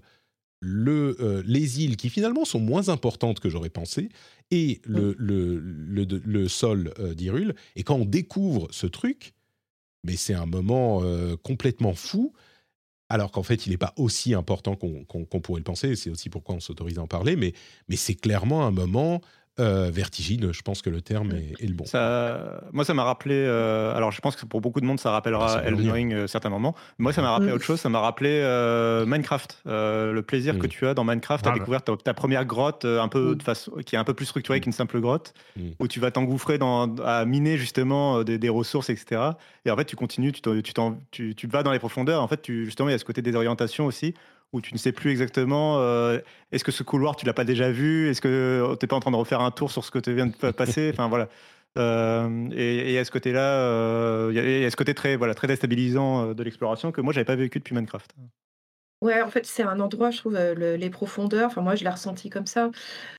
C'est le seul moment où, pour le moment, j'ai vraiment ressenti de la peur. Euh, Mm, et de, le- de la peur et de l'angoisse, et notamment parce que bah, les ennemis euh, dans, dans ces profondeurs, s'ils vous touchent, en fait, vous perdez. Enfin, et vous avez un cœur qui est euh, voilà, qui est gelé, Qui est brisé, qu'on peut pas- On peut voilà, pas soigner qui- quoi facilement. euh, mais si vous, si vous vous soignez, euh, bon bah ça marche pas. Donc il y a un moyen pour euh, retrouver ses cœurs très facilement, mais n'empêche, il y a cette, il y a cet aspect qui fait qu'on réfléchit à deux fois avant d'avancer tout droit en se disant bon, ouais, j'ai bien trouvé une solution. C'est un peu plus punitif, faut être plus prudent, et du coup ça rajoute le côté un peu angoissant. euh, Et de puis la ce- musique. de ces profondeurs. et la musique. Mm. ouais. Le travail sur le son dans les profondeurs est génial. Enfin, c'est oppressant au possible. C'est étonnant. Et le, Et le puis- dernier truc que je voudrais rajouter, moi, sur, sur mon avis, parce qu'on en a finalement assez peu Mm. parlé, et je, dirais pas grand-chose, parce que je veux pas spoiler, mais c'est que contrairement à Breath of the Wild, je trouve que les... Enfin, déjà, il y a des donjons, des vrais donjons, Mm. et je trouve qu'il y en a vraiment des chouettes, quoi. T'as pas Là, besoin d'en ouais. dire plus, effectivement. Je crois que ça, Non, donne- mais ça amène le sourire d'un à point tous ceux qui sont design, pas encore allés. D'un pur point de vue design, c'est vrai que les Mm. donjons étaient le point faible de. Enfin, à mon sens, était un des points faibles de Breath of the Ah, Wild. clairement. Oui. Euh, tout simplement parce que les donjons, euh, a priori, ça faisait partie des choses que les gens attendaient d'un Zelda classique. Et donc, comme on n'était plus dans un Zelda classique, on est dans un Neo Zelda dans Breath of the Wild, on n'avait pas des donjons comme avant. Et c'est vrai que c'était une attente, euh, je pense, que beaucoup de gens avaient. On n'est quand même pas encore euh, sur, euh, on n'est pas encore sur les euh, éclairs de génie qu'on a pu avoir dans de vieux Zelda. On est un peu plus proche des, euh, des donjons classiques, mais on est quand même Ouais. encore très très proche des bêtes divines. N'ayez pas Mhm. trop d'attentes sur les donjons tout de même. Il y en a des très chouettes, je suis d'accord. Oh, franchement, il y en a des- Mais et- et- et- et- et Mais bon. limite, plus que les donjons, bah, c'est la façon d'y aller qui est. Qui est qui est Oula, on s'approche de génial. spoiler là. Ne, ne- Oui, oui, ne- non, mais- ne- Ouais, en termes de mise en scène, c'est incroyable. Ouais. Mais voilà, moi, moi, moi, le premier donjon que j'ai fait, qui est probablement celui que, que- auquel on, on pense tous, parce que si on suit euh, le, on va dire, le scénario principal, c'est le premier qu'on fait. Il y a, il y a vraiment un- un- des heures avant de, de, de découverte et de galère Non. pour accéder à ce truc-là. Et une fois que tu y arrives, c'est un effet waouh qui est, qui est incroyable. Quoi.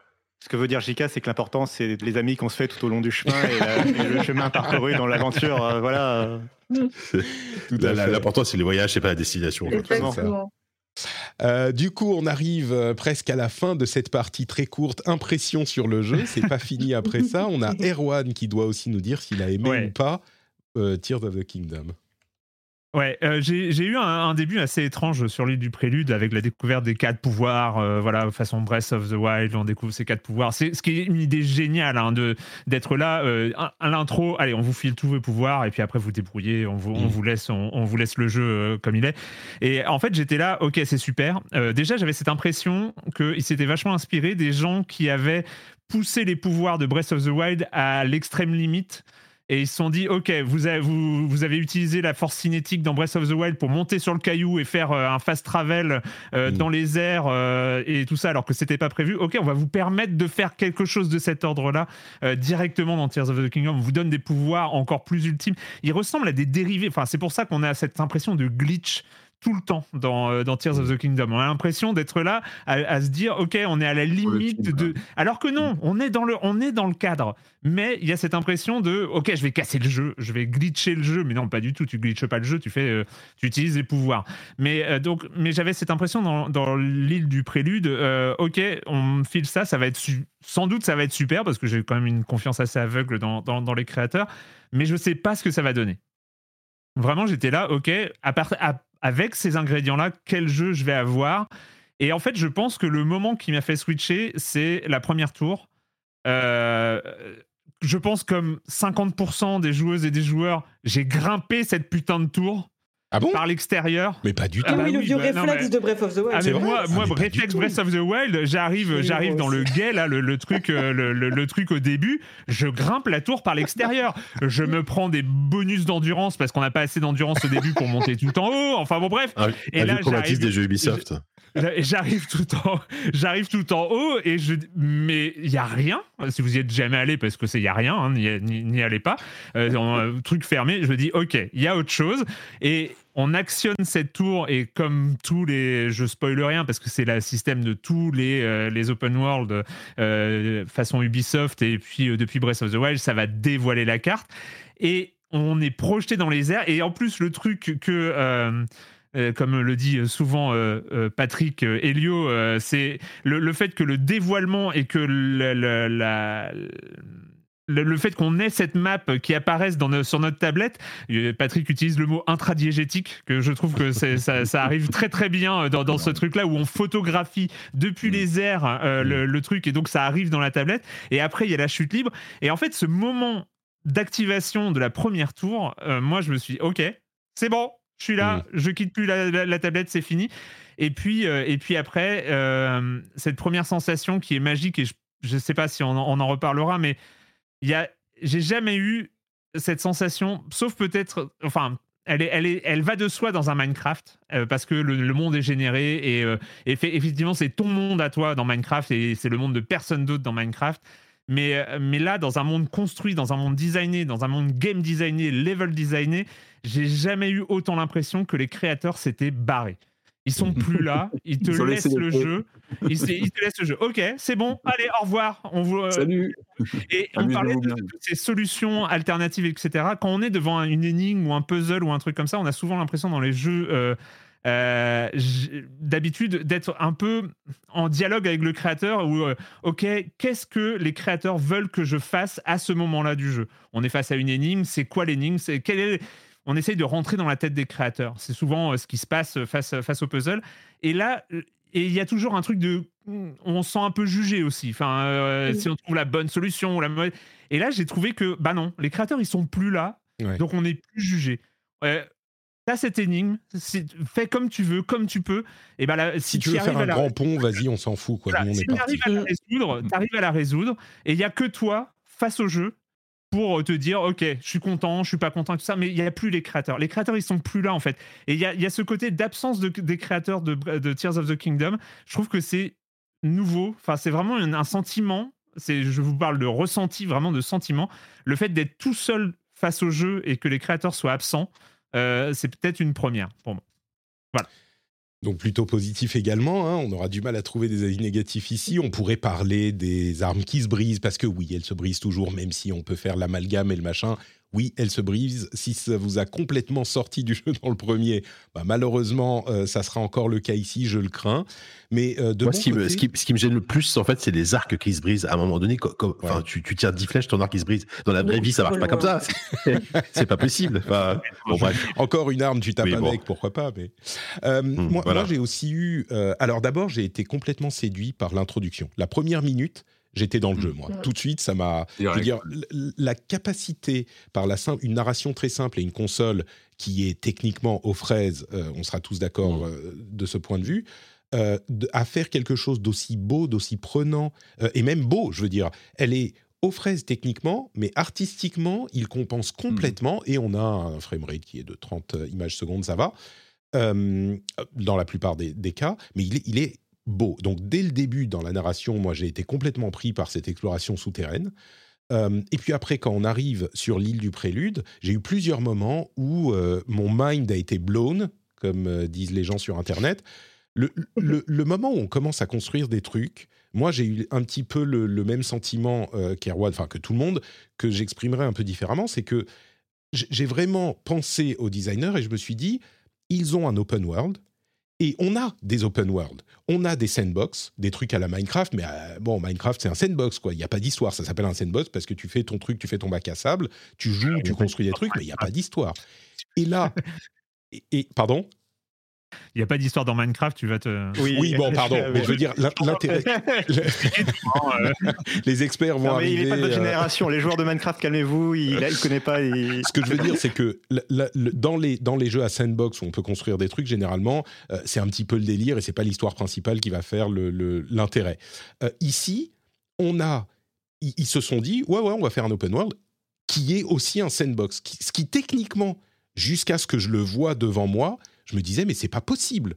C'est juste inimaginable pour un designer de se dire, je vais me donner ce challenge et réussir.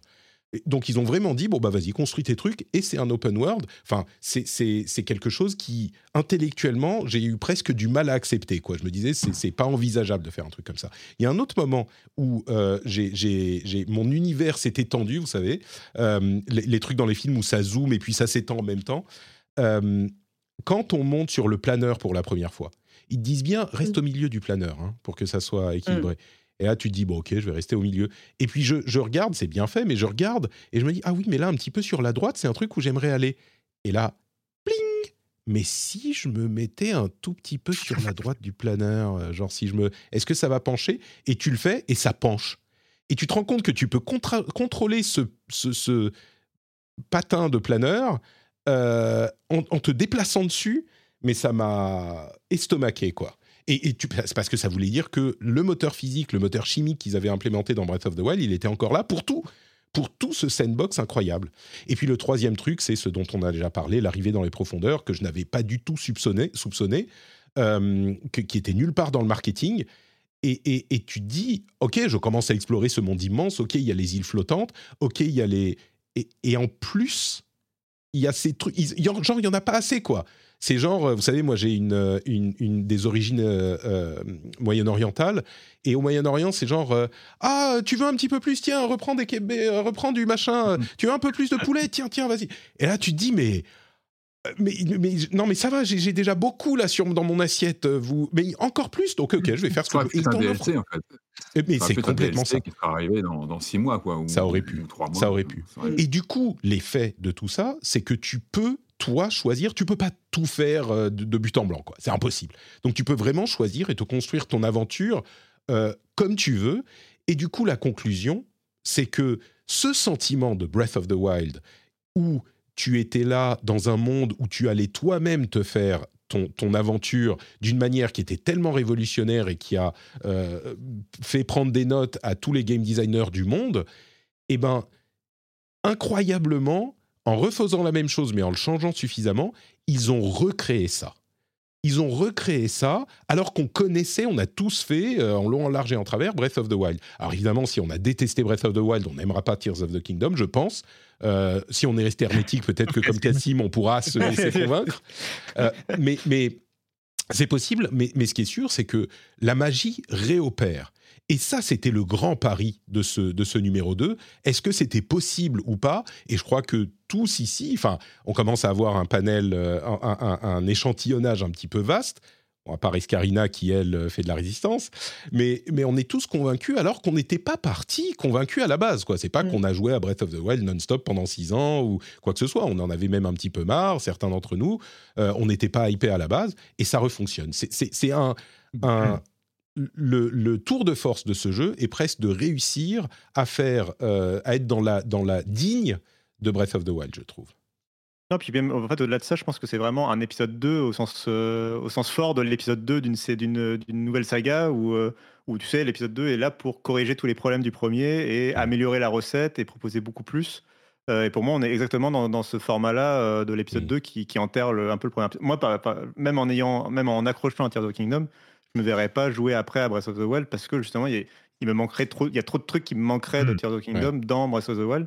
Et je vais donner un exemple, vraiment le- l'exemple le plus bête qui soit de, de quality of life qu'ils ont mis dans Tears of the Kingdom, c'est que quand votre, euh, quand votre euh, inventaire d'armes est plein et que vous ouvrez un coffre et qu'il y a une arme dedans, euh, Mm. plutôt que de vous dire bah vo- non votre en fait votre, votre inventaire est plein débrouillez-vous le jeu te propose d'échanger euh, l'arme Mm. du coffre Mm. contre Ouais, une de tes armes euh, voilà c'est un détail tout bête mais ça Mm. c'est- un truc d'amélioration du, du gameplay de fin de ta, ta- ton expérience de jeu en fait Antistar c'est- dernière, le test de jeu. le premier, le premier euh, fait office de brouillon presque. C'est peut-être un Voilà, peu dur. Ah bah, bah, très bien, vas-y Jika. Non, mais c'est parce qu'il y a. Non, mais le- c'est le test de jeuxvideo.com qui dit ça aussi. Alors, Antistar a bossé pour jeuxvideo.com, c'est peut-être lié. Il dit effectivement, euh, à côté de Tears of the Kingdom, euh, Breath of the Wild, qui est un jeu révolutionnaire pour son époque, et fait aujourd'hui, il ressemble presque à un brouillon. Alors, je sais pas si c'est exagéré, mais, mais, mais, mais globalement, pour le moment, je, je suis pas loin d'être d'accord, quoi. Ça va le brouillon quand même. Oui, c'est ça- ça- qui est Ça va. fort. Disons que moi, à, à- à l'école, Non, si j'avais fait des brouillons comme ça, euh, c'est ça deuxième marche. je deuxième serais pas épisode là. de série euh, enfin voilà Assassin's Creed 2 versus le premier euh, Resident Evil 2 versus le premier Suikoden 2 versus le Ah, voilà, premier beaucoup, Enfin, oui, voilà, des- euh, c'est- c'est- pour oui. moi c'est le deuxième épisode euh, Ouais. qui- C'est c'est rare. qu'on réussisse- C'est un exercice extrêmement difficile et c'est rare de suivre un chef-d'œuvre par un truc qui est au moins quasiment aussi bien, je dis pas aussi bien, mais quasiment aussi chef-d'œuvresque que le premier. C'est vraiment, vraiment très difficile. Euh, et là, ça semble être euh, réussi. On a encore des choses à Juste, dire. Oui, vas-y. Ouais, juste Patrick, sur euh, l'aspect euh, technique euh, et un peu la prouesse que représente le jeu pour cette vieille console qui est désormais la. Switch. Euh, si ça vous intéresse cet aspect, je vous recommande franchement grandement de regarder la vidéo qu'a publiée euh, sur YouTube euh, Gia, euh, donc Gia la tech dans le jeu vidéo. Giato, ouais. Elle a fait une, euh, ouais, elle a fait une, une vidéo d'une quinzaine de minutes qui explique vraiment très simplement en quoi en fait ce moteur physique est complètement dingue et pour les capacités de la Switch. Donc si ça vous intéresse, allez-y, c'est vraiment hyper bien expliqué. D'ailleurs, euh, enfin, sur l'aspect technique, euh, bon, évidemment qu'on peut que- qu'on peut critiquer les textures et les, trucs comme ça, mais enfin, bon, je trouve que c'est pas très grave. euh, Enfin, c'est pas très important dans, dans l'expérience de jeu, surtout euh, euh, en termes de performance. euh, Il y a enfin, moi j'ai vécu des ralentissements. Il y a, il y a des, il y a des- il y a des- trucs- des petits trucs qu'il faudra encore peaufiner peut-être en termes de performance. Mais globalement, il n'y a jamais de problème ou il n'y a jamais de truc qui te freine dans le jeu. euh, euh, de, de combat que tu rates parce que la machine s'est mise à ramer ou de ce genre de, choses, de problèmes comme ça euh, n'existent pas. euh, euh, voilà, globalement, il n'y a pas vraiment de problème, je trouve, de performance dans les phases de gameplay. Je vais Moi, faire j'ai moi, j'ai envie même d'aller Helio. d'aller euh, plus loin. Euh, le jeu est magnifique. Il y a des moments, si tu prends le bon screenshot avec les levels of detail qui sont, qui sont au minimum parce que tu es loin, machin, oui, tu vas voir des trucs qui sont sommaires. Mais le jeu est beau. Il y a également euh, plein de moments où tu trouves, tu t'as, t'as- t'as- comment dire, ton bref est taken away. Beaucoup d'anglicisme euh, en anglais. Oui, oui, là c'était euh, technique. Qu'est-ce qu'il Enfin, ton que souffle est coupé, quoi, parce que tu vois un truc Ah, en face et c'est artistiquement incroyable. Et oui, c'est techniquement limité, ils font dans le cadre qu'ils qu'ils ont, mais, euh, mais on peut pas dire que le jeu est pas beau euh, dans son ensemble, quoi. Moi, je trouve que Et ça encore, se et je pense, je pense que les Quelques 30 millions de gens qui l'ont acheté sont pas tous des joueurs de PS5 et de et, et qu'ils n'ont pas forcément les référents en termes de puissance aujourd'hui et qui s'en foutent quoi. Non, mais Et même, DA, moi, je suis un joueur de PS5. Et la DA. euh, euh, oui. Non, puis la DA suffit à elle-même aussi au bout d'un moment. Le Oui. cel shading Oui. fonctionne très bien. On n'a pas besoin de- d'avoir des textures ultra détaillées. C'est beaucoup d'aplats. Et bon, c'est vrai qu'il y a quelques ralentissements. Je suis d'accord avec Cassim. C'est euh, plus le jeu avance par. euh, par il y, a- il y a quelque chose dans le jeu qui fait que euh, le jeu devient plus chargé au fur et à mesure. Euh, et notamment quand on construit. euh, ouh, tu sens Mm. quand même que la C'est le Switch. de elle est, euh, construction qui. Ouais, Ouais, ouais. Ouais, et même pendant certains combats un peu chargés en belligérant, on va dire, euh, un petit peu compliqué euh, pour la Switch. Mais alors, je vous recommande, et là, je vais faire plaisir à Patrick Helio, euh, le, le- la vidéo de, de, de Digi- Digital Foundry qui est très bien, Ah oui. qui, démontre Toujours. que la, que Bien la, sûr, la que la référence. Switch, que la Switch ne descend pas sous un plancher de 20 FPS, je crois. Donc, ça reste quand même impressionnant pour en effet une console aussi vieille. Euh, après, on a vu que la console en avait dans le ventre. Si on s'est codé dessus, euh, Metroid Prime Remaster est quand même extrêmement beau pour la console. Et euh, voilà, je pense qu'il ne faut pas sous-estimer cette petite bête. Oui, et c'est le jeu est très agréable sur la Switch OLED. Sur, Moi, euh, J'avais une question justement euh, matérielle aussi liée à l'usage. Euh, Est-ce que vous y jouez en nomade? Est-ce que c'est possible de jouer euh, à... Bien sûr. Bah, Oui, moi, j'y joue le- 90% du temps en nomade. hein, euh. Ouais, et tu tu- t'as pas l'impression de, de, de perdre... Enfin, tu, tu vois ce que je veux dire le, je- Non, parce que je suis, je suis habitué. euh, déjà, je suis habitué, je suis très habitué à jouer sur des écrans de 7 pouces euh, en portable. Mais par contre, ce qui est rigolo, c'est que moi, moi, la Switch, je l'utilise en, en, en- en portable quasiment à 4 tout le temps. Là, j'ai retrouvé le plaisir quand même de la, de la docker pour profiter quand même du jeu sur un grand écran. Je dis pas que c'est forcément mieux, mais c'est sûr que sur une télé de 55 pouces, Scope, euh, euh, ça, ça a un scope différent, tu vois. Mais, euh, mais, mais par contre, l'effet waouh, euh, il fonctionne aussi sur la sur l'écran de 7 pouces. hein. Sur, une Switch, alors sur une Switch Ouais. 2017 quand même, il y a euh, la luminosité qui est trop faible pour vraiment. Enfin, il y a plein de moments Mm. dans le jeu où je galère Ouais, à voir ouais. ce que je dois voir.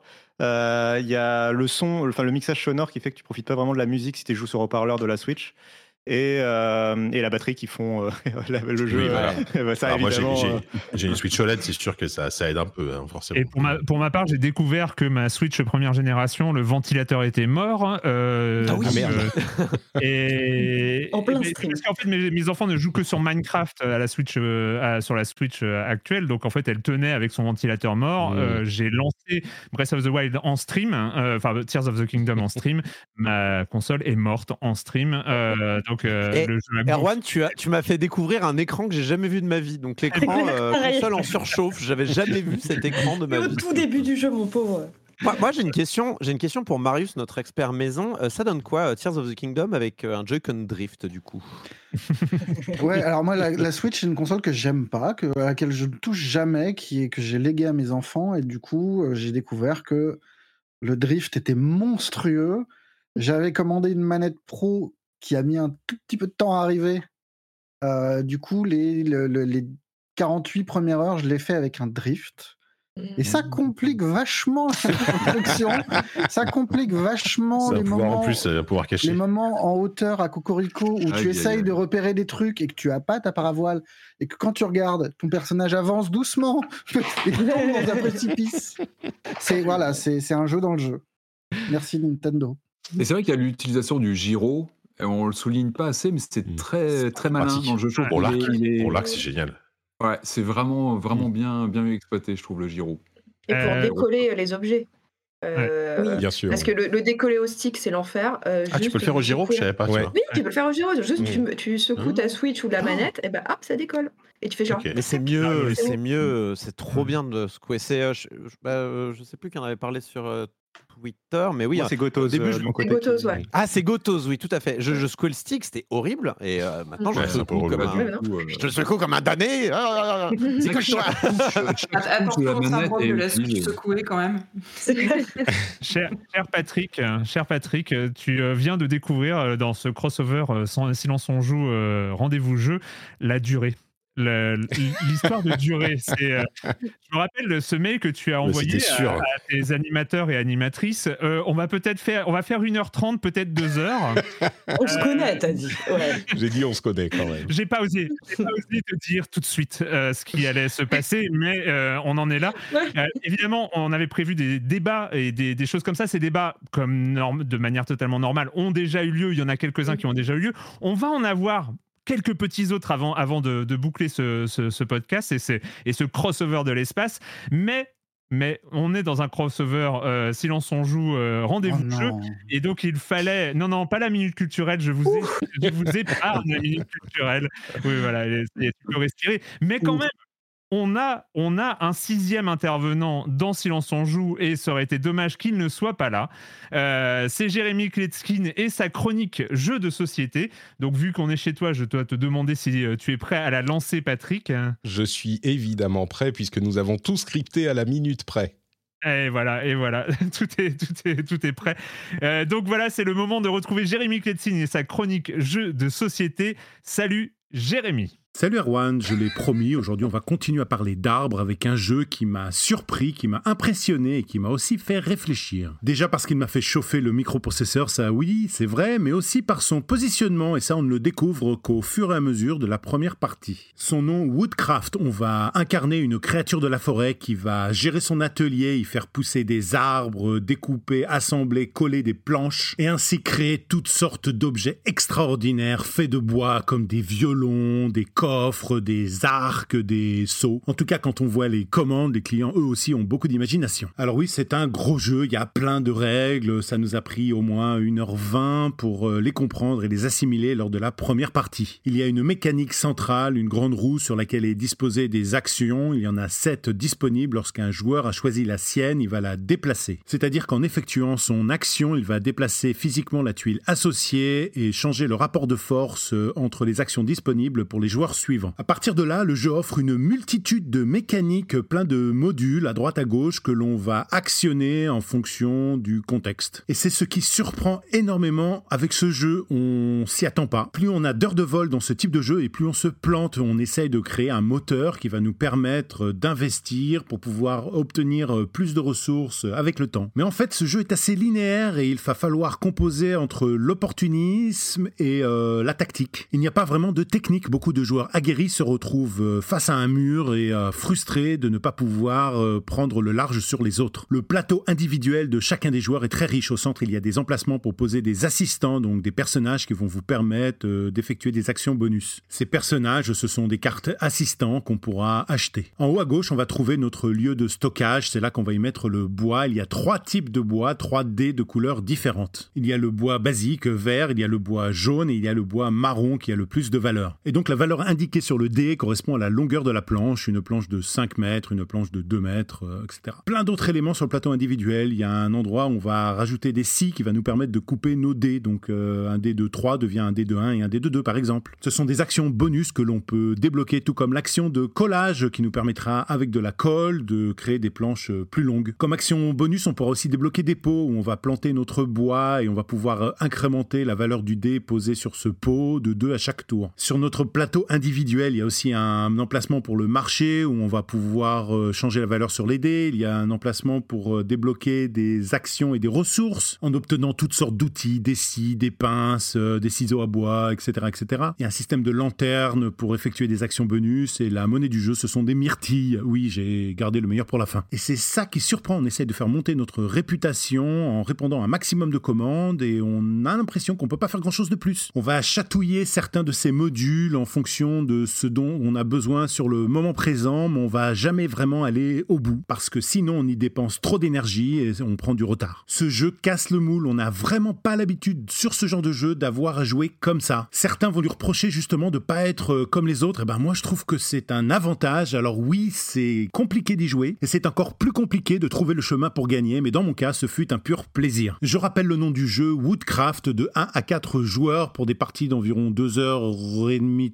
3h à partir de 12 ans. Les auteurs Vladimir Souki et Ross Arnold, c'est illustré par euh, Michal Pekel. C'est édité chez Delicious Games, ça sent la nature, ça sent le bois, il n'y a pas d'un quart en plastique, il n'y a pas de thermoformage dans la boîte et moi j'aime ça. Au-delà de la thématique des jeux, il y a beaucoup d'efforts à faire autour des matériaux, du recyclage et de l'empreinte carbone des jeux de société. Beaucoup d'éditeurs en ont déjà conscience, arrivent à ne pas sacrifier la qualité du jeu en étant plus éco-responsable, mais évidemment ça n'est pas assez, il faut faire toujours plus. Et à l'avenir, je vous le dirai si un jeu exagère trop dans un sens ou performe comme Woodcraft dans l'autre. Bye bye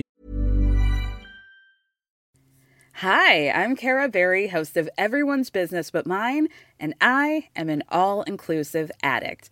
Enter Club Med, the best all inclusive for you and your family. With resorts worldwide, from their family flagship resort, Club Med Punta Cana, to their only mountain resort in Canada, Club Med Quebec, they have everything you need to relax. With their 20 plus sports activities, wellness programs, you can dine on delicious cuisine and make memories with your family. So book your next getaway with Club Med. Visit clubmed.us or call 1 800 Club Med or your travel advisor. Millions of people have lost weight with personalized plans from Noom, like Evan, who can't stand salads and still lost 50 pounds. Salads, generally, for most people, are the easy button, right? For me, that wasn't an option. I never really was a salad guy. That's just not who I am. But Noom worked for me. Get your personalized plan today at Noom.com. Real Noom user compensated to provide their story. In four weeks, the typical Noom user can expect to lose one to two pounds per week. Individual results may vary. Bye bye Jérémy, à la semaine prochaine. Parce que là, hein, comme d'habitude, il est là toutes les semaines. Du coup, euh, la chronique jeu de société de Jérémy Kletskin. Je précise deux petits trucs. euh, on, va, revenir sur Tears of the Kingdom après. Euh, le premier, c'est que la chronique jeu de société, et je le précise aux gens qui ne connaissent pas, a son flux de podcasts dédiés. On peut la retrouver. Ça, s'appelle Silence on joue, la chronique jeu de société. Si vous pouvez retrouver les 160 chroniques. Et puis, je fais un deuxième insert qui n'était pas prévu, mais c'est dans le timing. Dans Silence on joue, il y a Silence on joue et il y a aussi euh, Gâchette gauche depuis euh, janvier, euh, donc euh, qui est un rendez-vous de la presse spécialisée jeux vidéo. Et il y a toujours une vague histoire, une sombre histoire de dernier lundi du mois euh, qui euh, qui est, est un problème. hein. On va pas on va pas se mentir. Là, le dernier lundi du mois, il est férié et puis on est un peu en speed, notamment bah, par l'événement qui euh, qui nous occupe au- aujourd'hui pour euh, pour faire un, un gâchette gauche lundi prochain là qui arrive. Ce serait été la solution de le faire une semaine avant. Euh, donc le prochain gâchette gauche, le cinquième, ce sera le le 5 juin, le lundi 5 juin. Ce Le sera premier lundi de juin. Attends, le premier bon. lundi de juin. Voilà, donc on alterne, on alterne. Voilà, j'ai pris, j'ai pris un peu là-dessus pour, pour signaler ça. Et, et juste, bah, on va peut-être continuer un petit peu, euh, façon euh, peut-être un peu plus courte que ce qu'on avait prévu dans le conducteur Patrick. Euh, la deuxième partie sera plutôt les, les débats un peu plus généraux, au-delà des premières impressions, au-delà des impressions générales sur le jeu. Et, de toute façon, la discussion va aller où elle va, mais, euh, mais j'avais envie de commencer parce que c'est une discussion qu'on a eue, que vous avez eue, je crois, euh, Corentin et Marius, euh, sur, le, sur le Slack de Silence on joue où on discute. Et en fait, c'est une remarque que j'ai trouvée intéressante. C'est le fait d'avoir le choix et que peut-être que dans Tears of the Kingdom, il y avait deux jeux en un. Il y avait un Breath of the Wild 1.5 et il y avait Tears of the Kingdom. On a parlé de ce, de ce système de, craft, de, euh, de ces pouvoirs de, de combiner comme ça les éléments et que euh, bah, peut-être qu'on peut ne pas décider de ne pas jouer euh, à ce que propose, à l'entièreté de Tears of the Kingdom, à la folie créative de Tears of the Kingdom, et de se contenter d'un euh, Breath of the Wild 1.5, c'est-à-dire de jouer un peu, bah, de résoudre les, donjons, etc., mais de pas rentrer dans cette folie créative. Euh, donc, du coup, est-ce que tu, pourrais, je sais pas, je crois que c'est toi qui avais fait la remarque, Corentin, sur le fait que voilà, on peut aussi peut-être jouer à un Breath of the Wild euh, 1.5. Ton micro est coupé. On t'entend pas, euh, Corentin. Désolé, j'avais euh, j'avais mis euh, j'avais mis en, en mute pour la pause. Euh, oui, je disais, euh, je crois que, enfin, en ce qui me concerne, j'ai tellement aimé ce système que c'est quand même compliqué pour moi de, de- de- de faire des recommandations là-dessus. Mais oui, tu peux en effet, euh, tu peux en effet profiter de, de cette triple carte qui est euh, qui est extrêmement grande et profiter finalement d'un Zelda tel qui n'a jamais été aussi grand. Mais pour moi, euh, quand même, le, le- le- le nouveau souffle de liberté de cette proposition, ça reste quand même la création. C'est-à-dire que le, le, le- le souffle de liberté, tu pourras toujours faire plus grand, mais ce Zelda Tears of the Kingdom, quand même, c'est euh, comment dire c'est le fait de dire que euh, soyez la liberté que vous aspirez euh, dans, dans ce Zelda, dont, dont- que vous aimeriez trouver dans ce Zelda-là. Et du coup, je, je reste. Je crois que c'est Marius qui était en mode tu peux quand même jouer euh, euh, à, ce, à ce Zelda en, en version 1.5. Je vois pas trop l'intérêt, moi. Je pense qu'il vaut mieux jouer à Breath of the Wild qui a des, des pouvoirs plus adaptés à. euh, parce qu'on n'a pas, on n'a pas Stasis, on n'a pas. Il y a tout un tas de pouvoirs qui ont été designés dans le premier Zelda pour explorer de manière assez libre et assez facilement dans le premier. Sans les mécanos, les mécanos sont censés remplacer tous ces, toutes ces choses-là. Et, euh, et, donne d'ailleurs plein de raccourcis euh, pour faire l'exploration. Typiquement, les tours dont on parlait tout à l'heure. euh, et je crois que c'est Cassim qui disait j'ai l'impression de pouvoir traverser le monde de manière beaucoup plus simple. C'est parce qu'on peut sauter depuis très haut à beaucoup, beaucoup d'endroits. Et en effet, ça fait des, des- ça fait des raccourcis. Sauf que l'aspect découverte du monde de Breath of the Wild, eh bien, c'est le fait de galérer à grimper cette montagne, c'est le fait de galérer parce que le domaine Zora, il pleut tout le temps dans le premier et qu'on peut pas grimper où on veut et tout ça. Donc, pour ce qui est de l'exploration pure du monde, je conseillerais quand même le 1, en ce qui me concerne. Pour l'aspect 1.5, c'est plutôt vers Marius qu'on va se tourner. Moi, je suis plutôt partisan de dire ça s'entremêle beaucoup trop pour, euh, pour qu'on puisse vraiment complètement euh, le mettre de côté. Quoi. Ouais, moi, c'est pas pour défendre que ce. Excuse-moi, avant un que tu te lances, 1.5, Escarina, mais- est-ce que, tu, est que tu peux te muter? Il y a un souffle de ton côté. Oh Pardon, oui, c'est le souffle du PC laptop branché qui est en fin de batterie. Pardon. On aurait pu penser que c'était la Switch. hein. Euh, Le souffle de l'aventure, là, qui l'attire déjà. C'est ça, exactement. Pardon, Marius.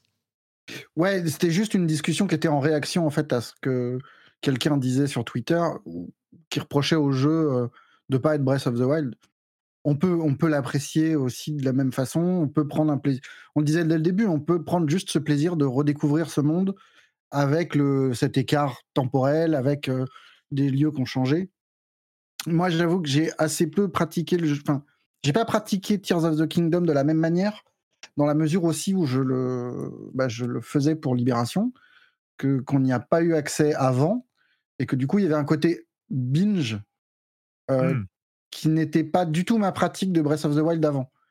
Où il y a des moments où là, je me, enfin, j'ai passé les deux, trois premières heures à faire n'importe quoi, juste par plaisir, avant de me dire non, mais là, il va falloir se concentrer un peu et revenir sur le chemin. Et, euh, et ça me manque parfois un petit peu. Il y a des endroits que j'aimerais aller voir, que j'aimerais visiter, euh, dans lesquels j'aimerais juste perdre du temps bêtement. Euh, et je le fais un peu moins parce que je voulais être un peu plus focus. Mais je, je pense qu'on perd pas l'esprit de Breath of the Wild avec ce jeu-là, quoi. Il, il, il bride pas. Au contraire, enfin, je... moi, j'ai du mal à voir l'intérêt de, de retourner au premier euh, si on connaît pas la série, d'abord.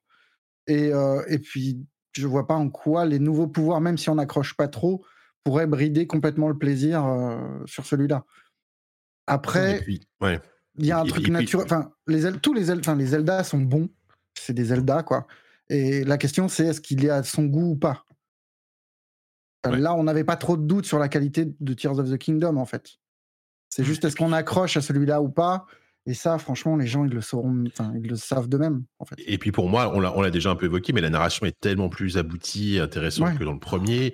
Euh, et, et, et parce qu'on on a eu des Zelda qui étaient bavards, qui étaient interminables, parce qu'à Sword, on avait envie de, moi j'avais envie de mourir parce que ça, ça, ça parlait tout le temps. Là, euh, là, là, ça parle, ça parle beaucoup plus, mais ça parle de manière beaucoup plus intelligente et ça reste quand même concis.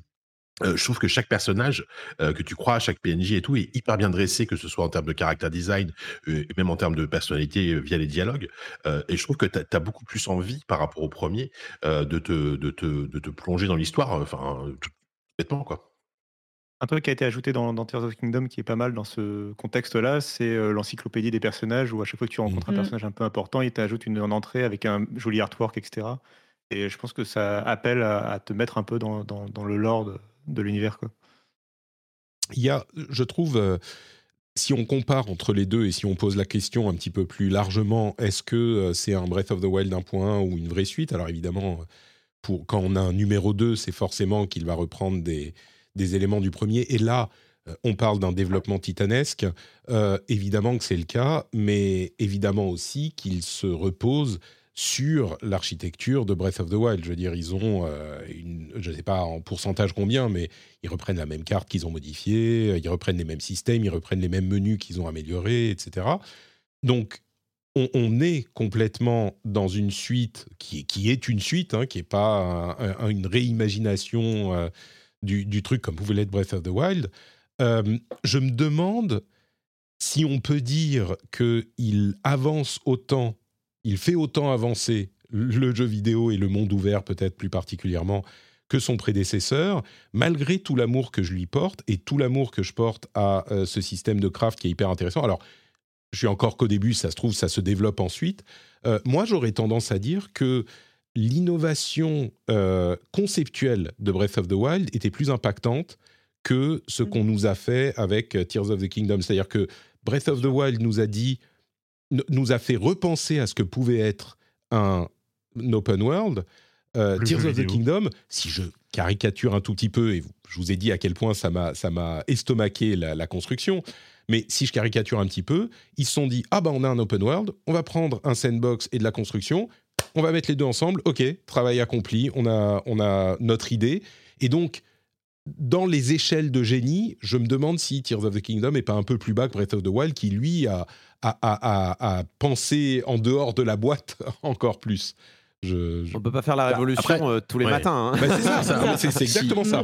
Breath of the Wild, c'était une révolution. Tears of the Kingdom, je ne sais pas si je le mettrais aussi haut dans le.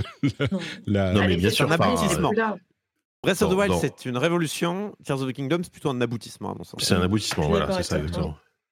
Et, et- et au final, l'histoire, enfin l'histoire avec un grand H, l'histoire du jeu vidéo, blabla, tout ce que tu veux, va retenir évidemment Breath of the Wild, qui était en plus un jeu de lancement de la Switch, que- qui était un truc vraiment un truc événementiel.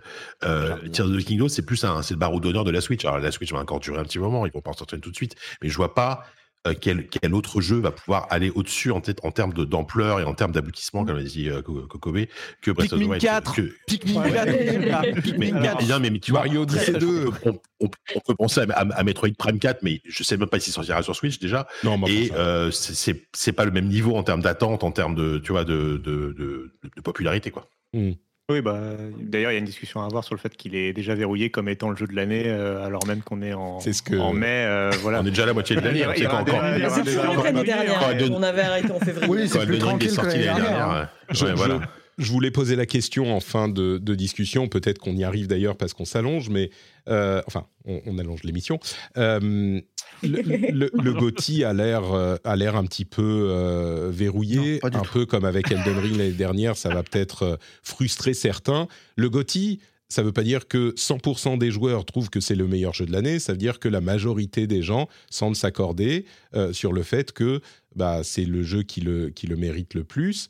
Euh, ça ne veut pas dire, d'ailleurs, il y a parfois des jeux que certains trouvent meilleurs, euh, et même dans leur classement, on se retrouve avec une moyenne qui fait ressortir un jeu que tout le monde a bien aimé, alors qu'il y a plein de jeux que des gens ont adoré. Je pense que celui-là, la- beaucoup de gens l'auront suffisamment adoré, mais bon, il y a d'autres bangers qui arrivent. hein. Moi, il y, a- Street Fighter que j'attends comme un petit fou. Il y a une bêta dans demain, et je vais passer du temps dessus, peut-être même streamer euh, la bêta Street Fighter. Il y a Diablo 4. Il y a Diablo. Final Fantasy XVI, euh, il y a des trucs Il y a qui peuvent encore. 3. euh, il y a, pardon Oui, bah, bah oui, non, mais. Mais Baldur's Baldur's Gate Gate 3, ouais. 3 cet été, 3. enfin, Mais pour avoir tous ces jeux- 200 heures sur, euh, sur le premier acte, j'ai du mal à voir. mal. Et, et pourtant, Dieu sait que j'ai passé des centaines d'heures sur Street Fighter et sur, euh, et sur euh, Diablo. Euh, j'ai du mal à les voir faire un consensus aussi fort. Mais Hmm. peut-être que je me Ah trompe. oui, parce hein. que parce que parce que Baldur's Gate 3 vendra pas 10 millions en, en, Ah, c'est en 4 jours et même Diablo même Diablo qui va surcartonner euh, atteindra pas les chiffres donc en termes évidemment de de, de ce que ça touche le, le, public que ça touche et le, le, le, le phénomène médiatique aussi que ça représente euh, oui Tears of the Kingdom sera très certainement au-dessus de la mêlée à la fin de l'année euh. Mais Ah, après, ça veut pas dire que ce sera forcément le meilleur jeu de l'année. Plus- Non, plus alors, enfin, Le GOTY est le meilleur La question, jeu de c'est l'année. le GOTY de quoi? C'est le GOTY des, le, le GOTY des Game Awards ou le GOTY des de ZQSD ou... Bon, je crois En que tu vois comme Non, mais il y en a plein, Oui, quoi. il y Et en a Non, mais non, mais c'est vrai. Mais quand on Chacun pense se retrouve dans celui qui, qui veut, en Évidemment, ça c'est une évidence. Mais quand on voit, je sais que l'idée des GOTY même, et, et certains y sont allergiques, mais quand on pense à l'année dernière, par exemple, il y a un consensus qui fait que le jeu qui a marqué à l'année, le jeu que la plupart des gens mettent euh, sur le top de leur euh, podium, c'est Elden Ring. Ça, que ça nous plaise ou non, euh, qu'on l'ait aimé ou non, je pense que c'est assez factuel. On sera d'accord. Ouais, je me demande si... Après, C'était très mérité. Après, l'année dernière aussi, c'est une année quand même assez pauvre. hein. Hmm. Il faut vraiment des, C'est des, des prétendants. Des Gauthier. Là, le jeu est quand même un peu plus ouvert euh, cette année.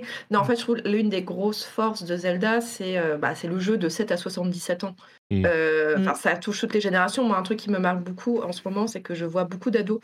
Euh, de collégiens, de lycéens qui sont comme des dingues euh, à, à vouloir acheter, à vouloir acheter pardon, Tears of the Kingdom ou à, avoir la- à l'avoir acheté.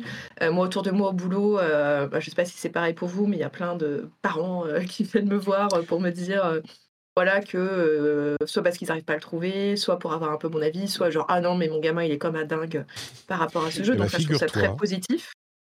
Figure-toi que pour faire le. Le miroir de ce que je disais tout à l'heure avec Breath of the Kingdom, euh, mon fils joue à la Switch, il a 5 ans, euh, Mm. et il joue beaucoup à Mario Kart, et en particulier les batailles. Je vous avoue qu'au bout d'un moment, les batailles, moi j'en ai un petit peu marre, donc je joue un petit peu avec lui, mais bon, et j'essaye de les faire jouer à des Pokémon, à des Zelda, à des machins. Il veut pas parce qu'il a peur.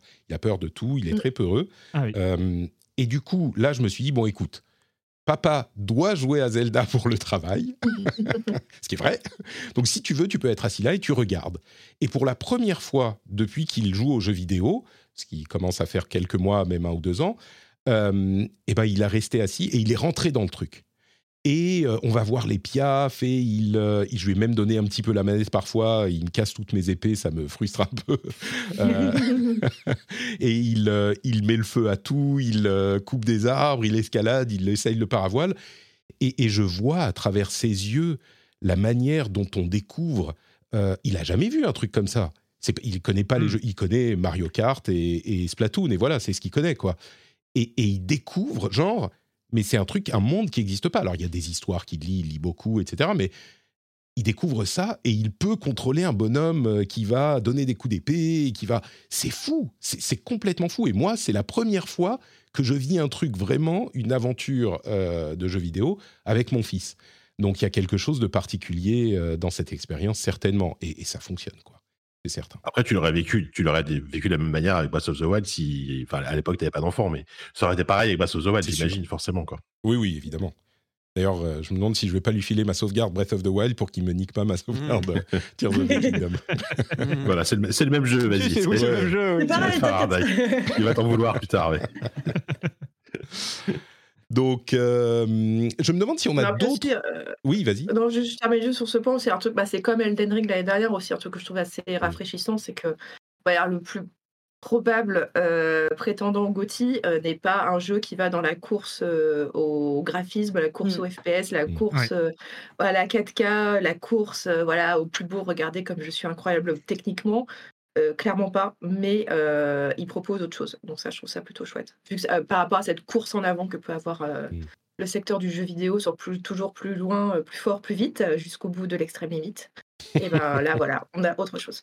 Avec un jeu, moi, ce que je trouve aussi très intéressant, c'est qu'il est expérimental dans le fond, dans ce Mhm. qu'il propose, tout ce que tout ce qu'on on a pu aborder sur ces mécanismes qui sont qui sont ajoutés, et en même temps, en même temps, c'est à la fois un jeu un jeu monde gigantesque qui peut être intimidant. hein. Mes deux trois premières heures n'étaient pas forcément les plus agréables. C'est venu après, comme je le disais. Donc un jeu monde et en même temps, moi, je trouve que c'est un jeu somme. Euh, c'est un pur jeu Zelda en même temps. C'est-à-dire que malgré ce côté expérimental, euh, ce Link qui est pas toujours très glorieux quand il se casse sa figure pendant une cassade, etc. C'est- rigolo. Et c'est vrai que c'est pas forcément l'image qu'on a de cette, euh, cette série très euh, épique. C'était la série aventure de Nintendo. Et en même temps, moi en y jouant, je pense toujours à, à mon mois de 88 euh, lorsque j'y jouais sur NES. Et je trouve que on, on retrouve l'impulsion Zelda. On retrouve le premier mouvement du premier jeu sur NES. C'est, cet élan épique quand on, voilà, quand on avance dans le jeu. On retrouve ça. euh, on retrouve, c'est tout bête, les combats. assumée, hein, d'ailleurs. euh, Et qui est toujours là. Et, c'est, et en fait, il est dans les clous. Malgré ce côté expérimental, on est dans un vrai jeu Zelda. On ressent ce souffle épique. Les combats, bah, c'est, c'est flagrant. C'est qu'on on- on garde complètement le système qui est de toute façon imparable des combats, des locks qui viennent de Ocarina of Time, qui, qui, qui, qui vraiment est une date dans la gestion des caméras, etc. Parce que Nintendo a, a beaucoup inventé à ce moment-là. Et je trouve que c'est même touchant de jouer quand on a quelques décennies de, de jeux Zelda dans les pattes.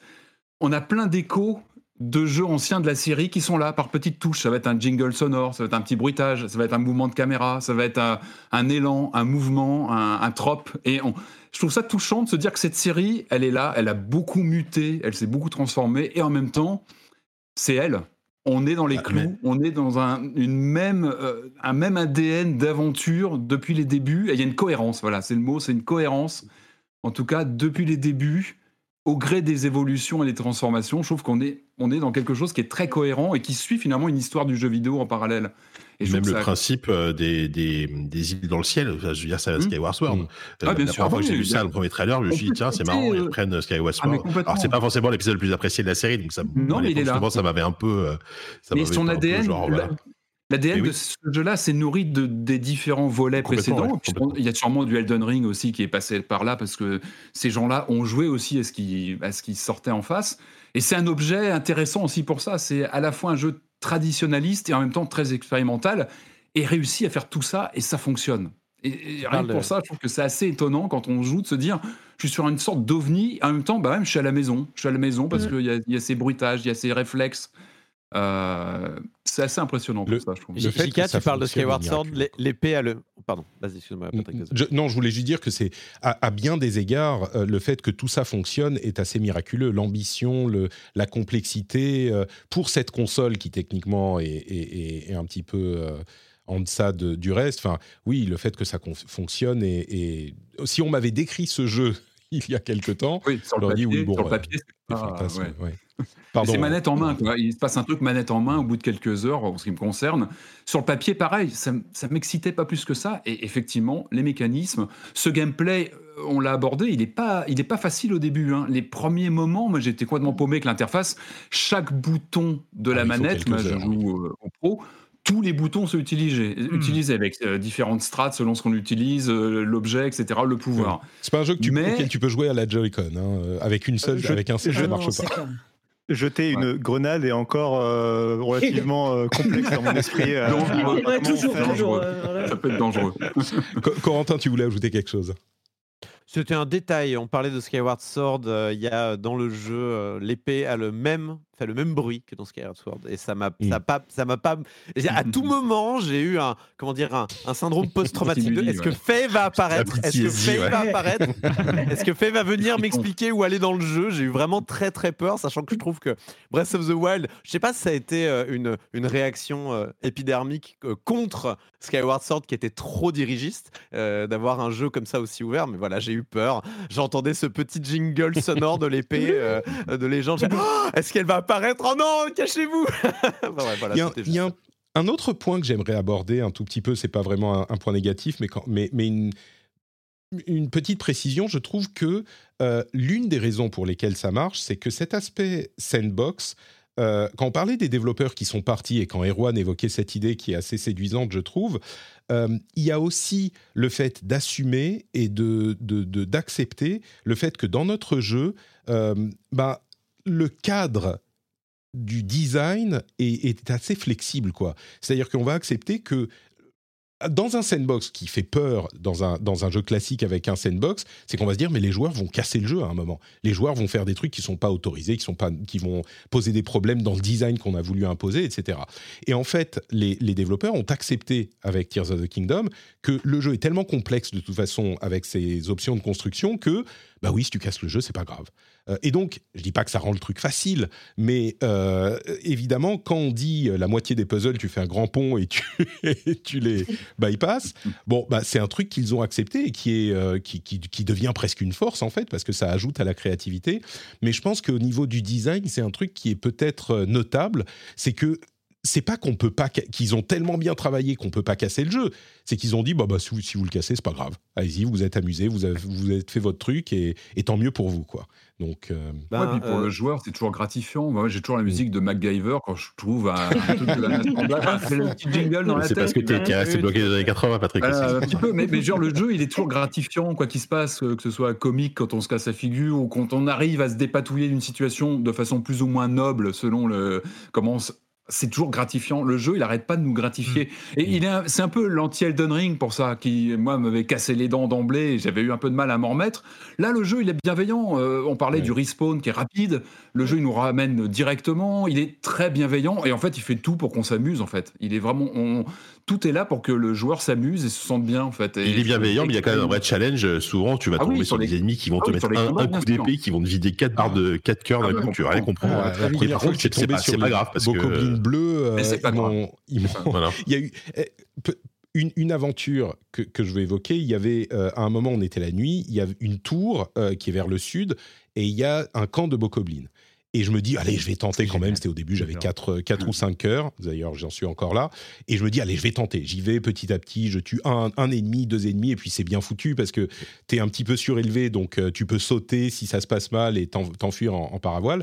Je tue un ennemi, deux ennemis, trois ennemis. Et puis, il en reste deux dans le camp. Je me dis, OK, c'est bon, euh, je vais les avoir. J'utilise un petit peu maladroitement différents pouvoirs. Et je réussis à les, à les tuer. Je me dis, super, je vais pouvoir aller à la, à la tour. Je commence à monter. Et, et j'entends un bruit sur le côté en me dirigeant vers la tour. Et là, je me retourne et il y avait le boss qui était encore là avec ses quatre potes. Et là, je me dis, mais non, c'est pas possible. Je me barre et quand même, je- non, je vais y aller. Je vais essayer. Je vais essayer. Alors, je commence à faire le tour, à escalader, à trimballer des trucs. Et j'ai réussi. Et je peux vous dire que ça a duré une demi-heure. C'était une aventure, mais complètement folle que je me suis fait moi-même. Je décris Breath of the Wild finalement là. Mais, mais c'était une aventure que le jeu a, a fait simplement en posant des ennemis, en me proposant d'utiliser ces systèmes. Euh, c'était, c'était complètement fou. Et c'est ça qu'on aime dans ces deux jeux finalement. Euh, C'est ça qui fonctionne. Alors que tu alors que tu pouvais juste aller à la tour, ils sont sur le côté, le boss est sur le côté, je vois très bien de quel endroit tu Ouais. parles, Ah bah c'est oui. un camp faire a un grand tour, pour aller jusqu'à la tour. Ouais. Non, non, mais euh, enfin, tu, tu peux te taper les premiers moblins, enfin les Ouais. premiers. euh, Et aller à la là. tour Mais le boss, il est sur le côté. Je Mm. l'ai vu aussi. J'ai fait. Dors. Il dormait. fait. Mais bonne nuit. Mais franchement, good night. Ouais. Et je suis allé à la tour et voilà, tout s'est très bien passé. Et franchement, good ending pour tout le monde. Lui, il a pu finir sa Par rapport à ce sieste. que Moi, j'ai eu ma tour. et- Voilà. Et pour revenir sur un peu sur la question de la suite aussi, c'est le fait que moi je trouve vraiment il y a un sentiment que euh, les développeurs ont dit euh, bah, tout ce qu'on vous a demandé, en fait tout ce qu'on vous a testé à faire dans les sanctuaires de Breath of the Wild et compagnie, maintenant c'est acquis. Donc on n'a plus besoin de vous tester ou de vous demander de, de repasser ces examens-là. Et donc en fait euh, il y a toute une, une certaine couche en fait de trucs de difficultés de Breath of the Wild qui sont évacuées dans Tears of the Kingdom. Et il y a un côté justement de vous offrir bah, maintenant amusez-vous. Euh, c'est bon, vous avez, euh, voilà, vous avez réussi à outrepasser certains trucs. Bah, maintenant, amusez-vous avec les nouveaux pouvoirs. T'es en train de amusez-vous dire et, que euh, Breath of the Wild est le tutoriel de Tears of the Kingdom, en fait. Mais il y a- moi, il y a- moi, je trouve bah, dans les Angle pouvoirs, je trouve qu'il y, a ce- qu'il y a ce côté. bah, par exemple, le, Mm. pouvoir, le fait que le pouvoir euh, dans, le, dans Breath of the Wild, tu as un pouvoir temporel qui te fait bloquer les objets dans le temps, et que dans Tears of the Kingdom, ça devient un jeu retourne en arrière, etc. Il y a un côté vraiment de, de- de- de- d'élévation des pouvoirs de Breath of the Wild dans Tears of the Kingdom. Y a- Et deux, on va plus vous demander bah, escalader les tours, on va plus vous le demander maintenant, euh, on va vous Ouais. demander d'autres choses. Un Erwan. Euh, mais, mais maintenant, ça c'est acquis, on a plus besoin. euh, ces connaissances ont été acquises dans la classe précédente de l'année dernière. Il n'y a plus besoin de vous les repasser. Oui, oui. Euh, Mais, je Mais ce qui est fun, c'est dire-. Ouais, vas-y. Moi, il y avait juste, on en a un peu parlé au début, mais je suis mais en kiff total sur le pouvoir de traverser les plafonds. Mm. Je sais pas, Mm. ça me met dans un état. Mais de plaisir, je crois que j'ai jamais eu autant de Banger. plaisir immédiat c'est dans, euh, dans le fait d'appuyer sur un bouton. Quoi. Euh, il y, a cette- il y a- il y a cette lumière verte qui arrive au plafond, ton regard il change automatiquement. En plus, c'est très très bien fait. Et, et, et hop, c'est parti. En plus, quoi. alors des fois tu as l'animation, des fois tu l'as pas, mais même quand tu as l'animation, c'est giga cool. Et, euh, et je suis, mais euh, à chaque fois, je suis épaté. Et à chaque fois, je me dis, mais ils ont pas juste mappé le monde, ils ont mappé les plafonds, quoi. Ouais, mais imagine le boulot euh, pour. euh, alors, je pense Moi, qu'ils s'autorisent question de glitches, géométrie, mais- je pense. euh, Oui, bien sûr, bien sûr. euh, parce que moi, planter. moi, moi, j'ai été au plus profond d'un moment d'un endroit. euh, J'étais vraiment, j'avais l'impression d'être aux confins du monde, quoi. Euh, et j'active le pouvoir. En fait, il y avait- une pièce à côté de moi qui était bloquée. Et je me dis, bah, peut-être qu'il y, a- qu'il y a une pièce au-dessus et que je pourrais peut-être euh, Ouais. descendre Mm. dans la pièce d'à côté, quelque chose comme ça. Alors j'active le pouvoir, le pouvoir me le valide justement, il y a le petit truc vert.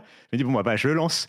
Et là, je vois l'animation. Et l'animation dure. Et l'animation continue de durer. Et d'escalader une Ouais, montagne. enfin, Exceptionnel. Et en fait, je sors et je suis à l'air libre. C'est-à-dire que j'étais euh, bah, j'étais dans le monde euh, extérieur. Quoi. J'étais là, mais- Ah, et d'ailleurs, euh, d'ailleurs, il y a eu le côté Ah, mais je suis là. Euh, C'est pas désolé que je suis parti. Mais c'est Euh, euh, Tu, tu sais que tu peux, d'ailleurs, tu peux- tu, peux, tu sais que tu peux appuyer sur B pour revenir là où tu étais, hein, pour pas Oui, oui, justement, heureusement, tu peux annuler le pouvoir revenir parce que sinon, là, moi, j'ai eu effectivement une petite crainte de. Mais non, mais je veux retourner dans ma grotte, euh, me fais pas revenir.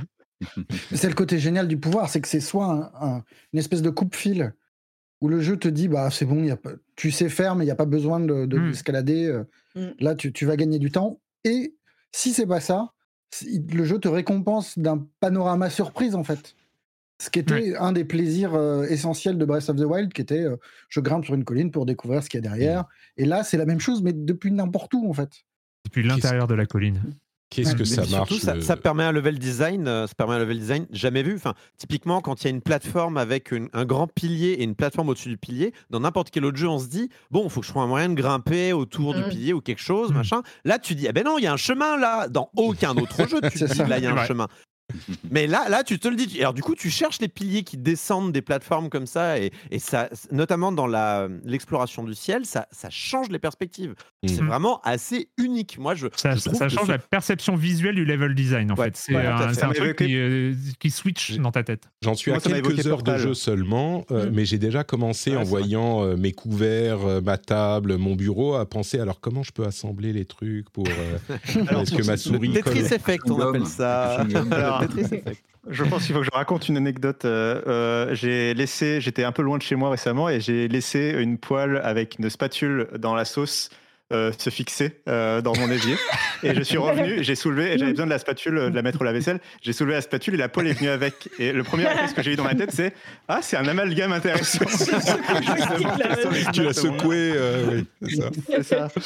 Euh, je, je crois qu'on commence à arriver euh, Yes. peut-être au, au bout des discussions. Est-ce que quelqu'un a quelque chose d'autre euh, qu'il ou elle voudrait ajouter? Je vois Cassim qui lève la main. C'est le moment. Parlez au- aujourd'hui ou soyez silencieux à jamais. Ce sera très bref.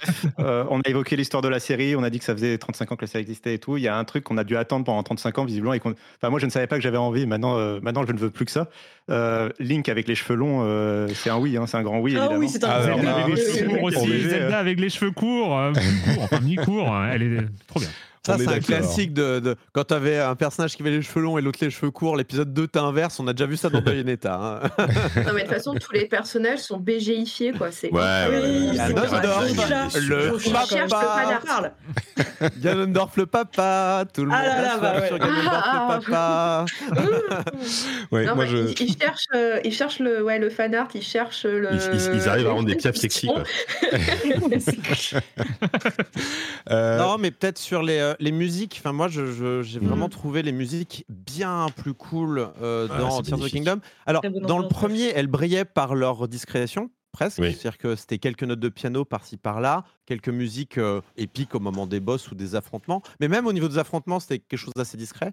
Là, on a quelque chose de bien plus présent, notamment dans le ciel, notamment quand on s'élève dans le ciel et qu'on redescend, où on a. euh, on a alors évidemment les notes de piano, mais on a aussi, alors du coup j'ai fait mes recherches parce que je ne connaissais pas le nom de cet instrument chinois qu'on entend tout le temps quand il y a les dragons notamment, euh, qui s'appelle donc l'érue, donc c'est ce... Mm. Là, le, le- Tu- fais très de bien les un peu rues, euh, lancinant. Cool. Merci beaucoup.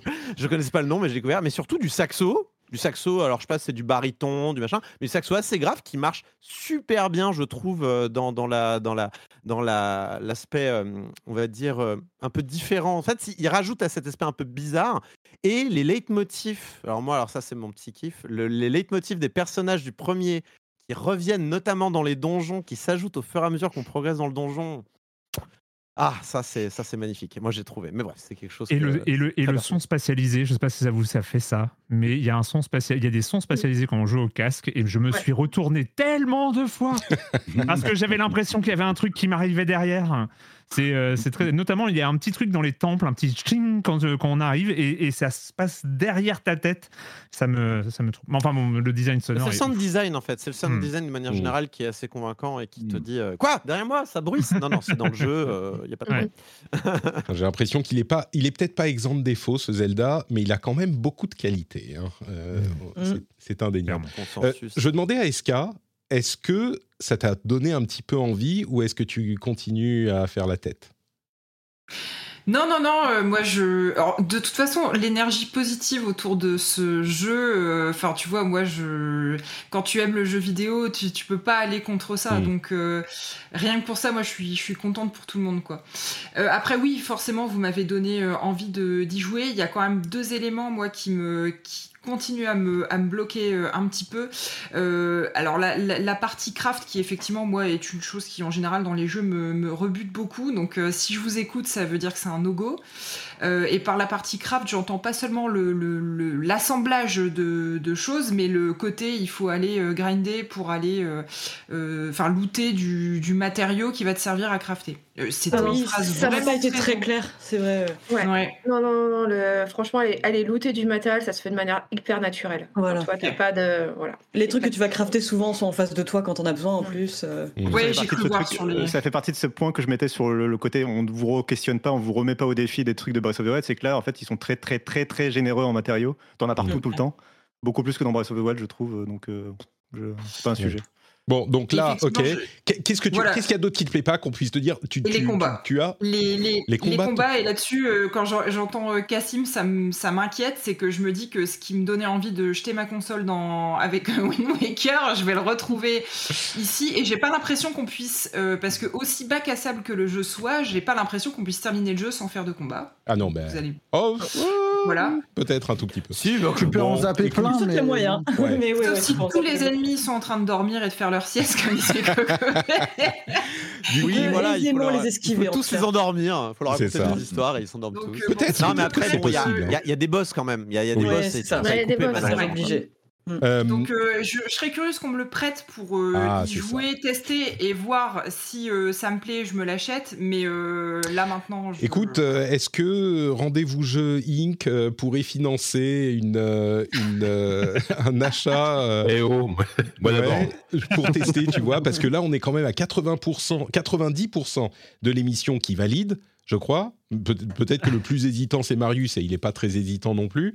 Donc, Non. euh, ça serait bien d'avoir un, Non, Ah non. ouais, non, j'avoue, un- un 100%, parce que là, ça fait un petit peu... euh, on n'aime non, pas je les gens qui valide. sont pas d'accord avec nous ici. Donc, euh, on va bien convaincre... Je ne peux Oh, être d'accord avec tout ce que vous avez dit. Très bien. Erwan, euh, est-ce qu'il y a quelque chose qu'on oublie?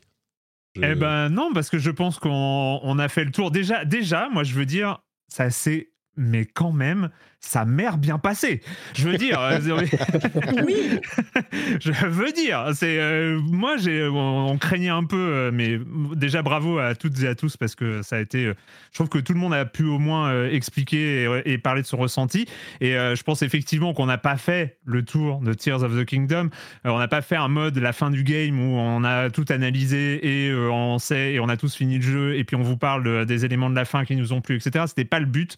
Et donc, et donc euh, ça, ça, ça, ça a fonctionné. Je pense qu'on a fait le tour comme on voulait le faire. C'est ce tour, ce tour de Tears of the Kingdom qu'on voulait faire, on l'a fait. Et puis, bah, euh, je pense qu'on en est peut-être à la conclusion. Et puis, vu que c'est un crossover, on va prendre euh, le mode, euh, le, le mode de conclusion euh, de, de Silence on joue.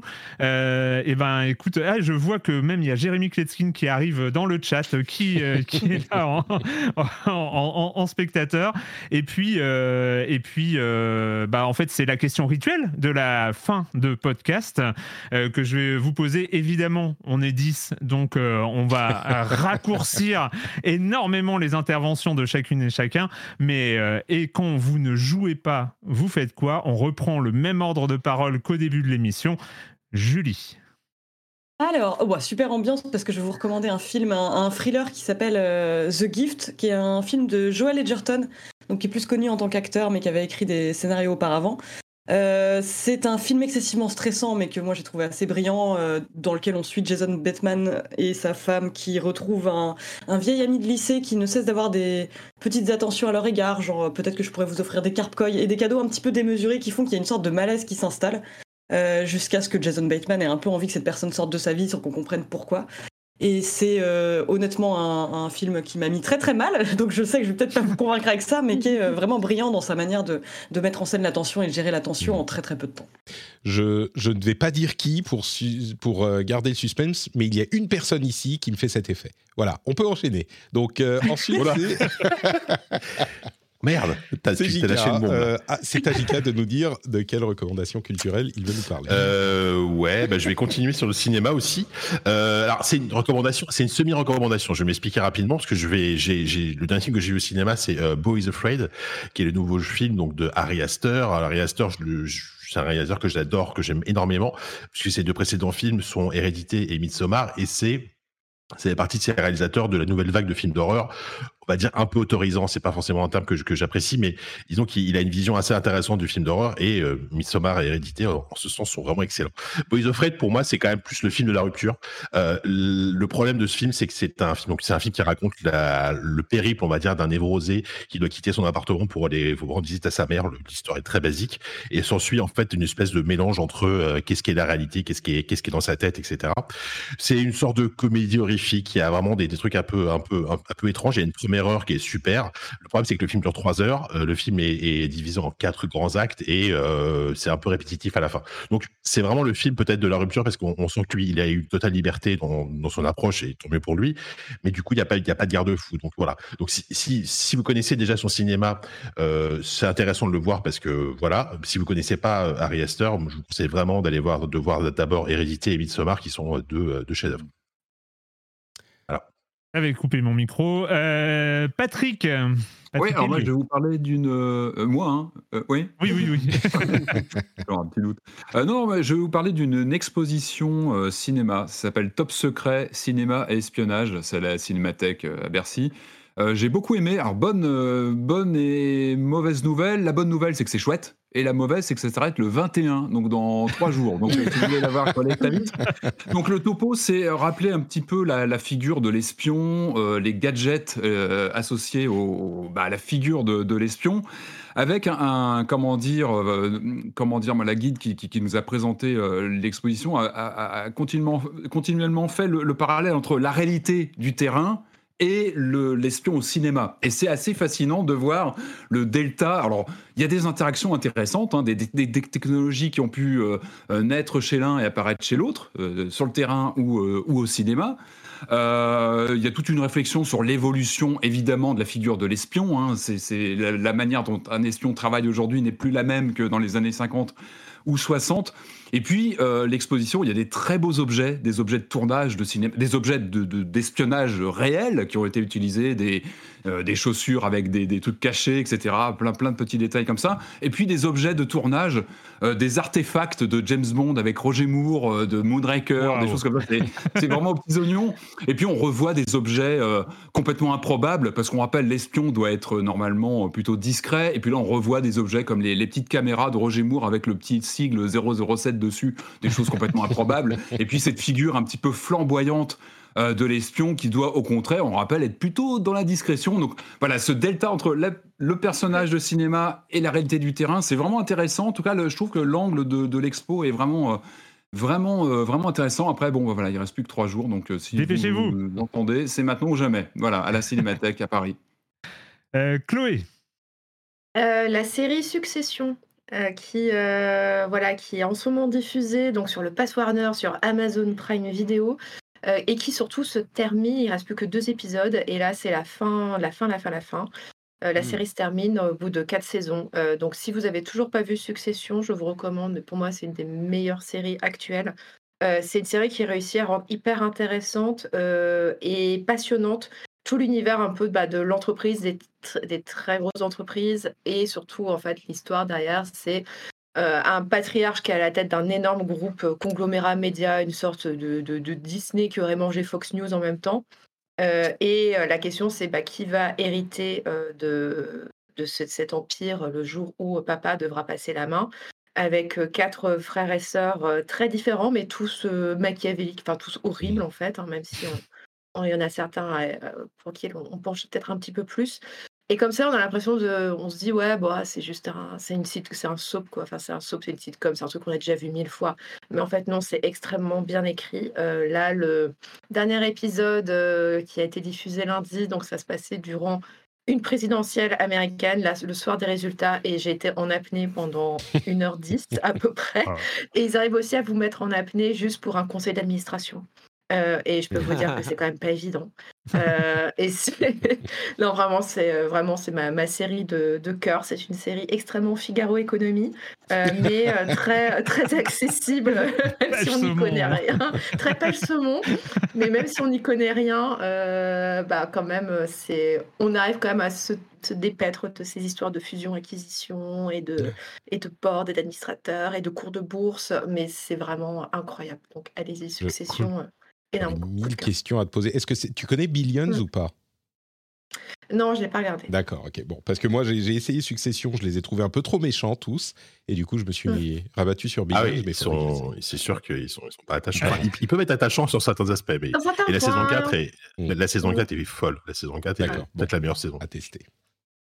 Euh, Corentin, Bah, quand on joue pas, on fait quoi? On panique, puisqu'on a fait que jouer en fait depuis euh, vendredi dans l'ensemble. Alors évidemment, je suis quand même allé boire des bières au, au Paris Beer Festival, mais bon, je vais pas vous recommander un truc qui est terminé, donc c'est pas très intéressant.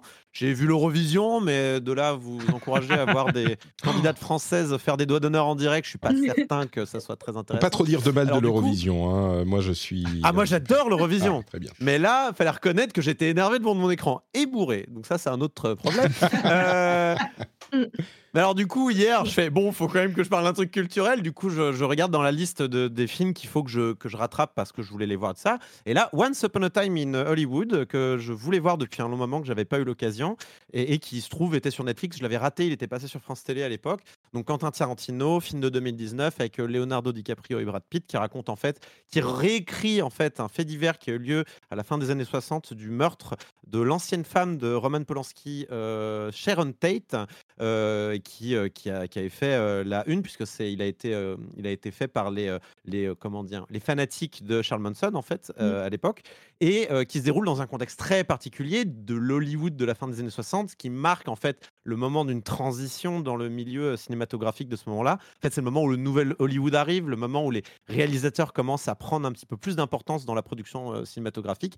Et euh, on le sait très bien, Quentin Tarantino, c'est un énorme nerd euh, du cinéma et du, ça se voit à l'écran, ça se voit dans la mise en scène, ça se voit dans tous les petits points techniques, dans la colorisation, dans les lumières, dans la manière dont c'est mis en scène, dans la manière dont il incruste Leonardo DiCaprio dans des films. Il y, a un, moment donné où Leonardo DiCaprio est incrusté dans la euh, The Great Escape euh, à la place de Steve McQueen, c'est incroyable. Euh, et euh, évidemment, c'est du Tarantino, donc avec des dialogues euh, ciselés, euh, des situations euh, très très comiques. C'est une comédie un peu euh, sanglante, un peu noire. On, rit, mais en même temps, on fait. Euh, voilà, parce que bon, ça, ça, ça prend des coups dans le nez quand même, euh, ce film-là. Mais je trouve que, euh, à l'instar, euh, enfin, je trouve que c'est vraiment un Tarantino extrêmement solide. C'est sûrement un de mes préférés. Je pense, encore je digère un peu, mais je le trouve vraiment fun, vraiment solide, vraiment bien. En plus, tu- bon, c'est Tarantino, donc quand il est dans son élément comme ça, il est, il est vraiment, euh, vraiment, je trouve, dans son meilleur. Donc voilà, je, je recommande si vous n'aviez pas encore eu l'occasion de le voir, Once Upon a Time in Hollywood. Escarina. Alors, ça tombe parfaitement bien que tu me fasses enchaîner après Kokobé, puisque moi, je vais vous parler de Babylone de Damien Chazelle, euh, que j'ai vu un peu sur le tard et qui me fait, qui m'a fait très fortement penser à Once Upon a Time in Hollywood. Euh, Babylone, en quelques mots, ça parle de la même chose que Once Upon a Time in Hollywood, mais dans les années 20. Euh, donc, le Hollywood des années 20, avec toute sa décadence que moi, j'étais très loin d'imaginer. Je me suis pris une claque, en fait, en termes de réal. Ça confirme que c'est un réalisateur que j'aime beaucoup. Je vous recommande. euh, Alors, il est très connu pour La La Land, mais euh, moi, celui que je vous recommande le plus, c'est Whiplash. Euh, si Oui. vous aimez la, la musique, voilà, foncez, regardez, regardez Whiplash. Et voilà, Babylone, claque visuelle de mise en scène de, de plein plein de choses, très extrême dans certaines de ses propositions. Donc ça plaira pas à tout le monde. Ça dure plus de trois heures, c'est long. Donc ça s'adresse pas à tout le monde, mais en même temps, quand on aime le cinéma, qu'est-ce que c'est bien? C'est une vraie déclaration d'amour euh, à cet art-là. Euh, et vu qu'on a tous beaucoup parlé de grand écran, je triche et je vous recommande une lecture. Lisez du Madeleine Miller, lisez Le Chant d'Achille, c'est trop bien. Je vous en dirai pas plus. Voilà. Ok. Euh, Marius. Euh, bah, moi, entre deux épisodes de succession, je me refais l'intégrale des Sopranos. Parce qu'il faut Wow. préparer l'après. Et, euh, et Ah oui, ça reste, ça la plus grande série euh, de tous les temps, le meilleur personnage de tous les temps. Ah, The Wire en compétition quand même. mais-. Non, oui, évidemment Oui, que c'est toujours, oui. C'est- c'est- à chaque fois, il y, a la- il y a la bataille tout en haut entre les deux. Là. Mais les Sopranos est meilleur. Les Sopranos est les meilleur. Sopranos, c'est grand. Quoi. Ok. Meilleure fin de série. Oh oui, quelle fin. Loin devant, loin devant tous les autres. Euh, Cassim. Euh, bah, moi, je vais faire écho à deux euh, choses qui ont été évoquées précédemment. Alors, les, pour les moments d'apnée, je vais vous recommander For All Mankind, que, dont j'ai viens de finir la saison 3, euh, qui est sur Apple TV. Mm. Euh, très grande série de politique, de science, de, d'action, de drame familial aussi. Euh, ça raconte plein de choses, ça raconte ça très bien avec des acteurs euh, de très bonne qualité. Le pitch, très rapidement, c'est la Russie qui a réussi à aller sur la Lune avant les États-Unis en pleine guerre froide. Et donc, à partir de là, on sort de notre timeline à nous qu'on connaît pour arriver dans une timeline où la guerre froide ne s'arrêtera jamais. Et donc, et donc la course, et surtout la course spatiale ne s'arrête jamais. Euh, et, donc, euh, voilà, comment, les États-Unis vont essayer de, de re- re-rattraper euh, l'URSS dans, sa course à la Lune et, comment tout ça va se dérouler. C'est une série que vraiment je recommande chaudement qui est sur Apple TV+. Et j'en profite pour une micro-recommandation puisque je suis en train de regarder aussi Ted Lasso. Donc c'est pour ça que, alors, pour le mannequin, c'était pour les moments d'apnée. Ted Lasso, c'est par rapport à l'Eurovision et à l'actrice Anna Waddingham. Euh, qui fait partie du cast euh, très réussi aussi de Ted Lasso, qui est une série à la fois wholesome et, euh, et très, enfin qui me fait à la fois rire et pleurer dans le même épisode, on va dire, et que je recommande vraiment, vraiment chaudement. Voilà. Ok.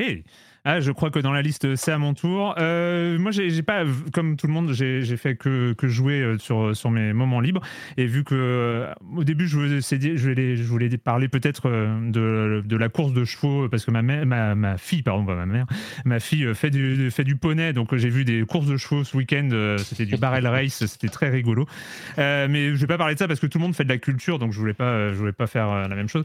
Et en fait, je voulais vous parler d'une chanson qui est en train, enfin, qui m'a rendu fou et qui me rend fou. C'est rare, j'ai eu l'impression de retomber dans, mes 15 ans, vous savez, le moment où on écoute une chanson en boucle. Enfin, très, très, un truc de l'adolescence qui m'était pas arrivé depuis. Et euh, c'est une chanson de, Vald. euh, donc, euh, sur son album, c'est assez lointain, c'est un album, de l'année dernière. hein. mais c'est la chanson Laisse tomber de Vald, qui, je sais pas, je suis tombé complètement, complètement accro. J'ai fini par l'écouter en boucle, par la savoir par cœur, par ce genre de choses. Et voilà, ça m'était vraiment pas arrivé depuis, voilà, depuis mes 15, 16, 17, 18 ans, quelque chose comme ça, où je laissais les, les- les CD dans un lecteur CD et qui n'en sortait pas pendant 6 mois. Et euh, voilà, je- alors que maintenant on a Spotify, je suis, je suis resté en boucle sur la même chanson pendant, euh, pendant quelques semaines. Ça m'a fait bizarre. Voilà.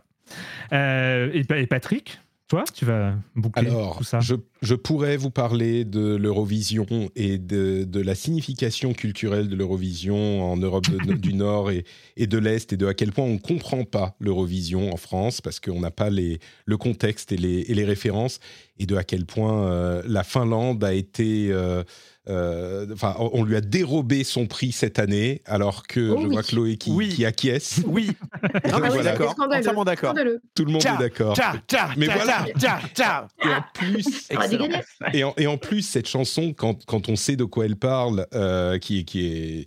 Enfin, bref, peu importe. Euh, c'est en fait un, un- un- mec qui est au boulot, qui s'emmerde, il fait noir en janvier, et euh, il sort de chez lui, et il va euh, boire des coups et faire la fête, et la chanson accompagne en fait son truc. Ça commence un petit peu genre métal énervé euh, et musique électronique, et puis ça finit en pop euh, party euh, joyeuse, et c'est formidable. Bref, euh, c'est pas de ça que je veux vous parler. Ce dont je veux vous parler, c'est non pas Ted Lasso que tout le monde connaît, Cassim, enfin, tout le monde a vu Ted Lasso, mais tout le monde n'a pas vu. Shrinking, qui est également une série Apple TV+. Tu savais que j'allais le faire, hein, Cassim.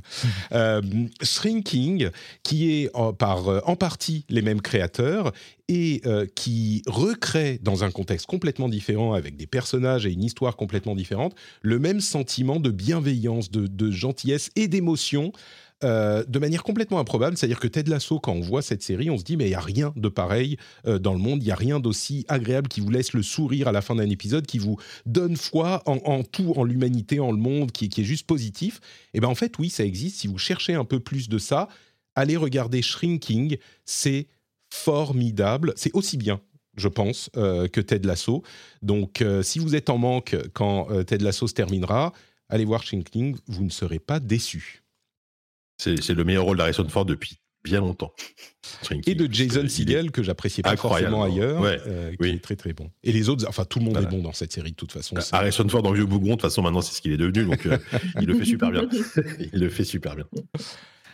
Eh ben merci, euh, merci à toutes et à tous. Euh, bah, vu que vu que c'est toi qui gères la technique aujourd'hui, Patrick, la prochaine fois ce sera moi, hein, parce que ça s'est tellement bien passé que que c'est pas c'est peut-être pas le dernier crossover de l'histoire. Euh, bah moi, comme d'habitude, j'ai fait ma phrase finale, mais on se retrouve de notre côté côté silence on joue. On se retrouve la semaine prochaine sur libération.fr et sur les internets, et je te laisse la conclusion du rendez-vous jeu. Eh bien, écoutez, c'est très simple. D'abord, vous pourrez retrouver tous les intervenants, euh, je pense, sur Twitter, où on mettra les liens dans les notes de l'émission si vous voulez euh, retrouver ces gens-là parce que vous n'en avez pas eu assez. Ils seront euh, à un clic de, de disponibilité. Vous pouvez retrouver évidemment Silence on joue si vous écoutez le rendez-vous jeu et le rendez-vous jeu si vous écoutez le Silence on joue dans votre app de podcast. Euh, et pour... Euh, non, j'allais donner mes, mes, comptes sociaux, mais il n'y a pas de raison. Donc euh, on va s'arrêter là. J'espère que vous avez passé un bon moment. Et on se retrouve, malheureusement, les flux se séparent et on se retrouve la semaine prochaine avec un petit peu moins de monde, mais toujours avec autant de plaisir, j'espère, pour le prochain rendez-vous jeu et le prochain Silence on joue. Ciao à tous. Salut.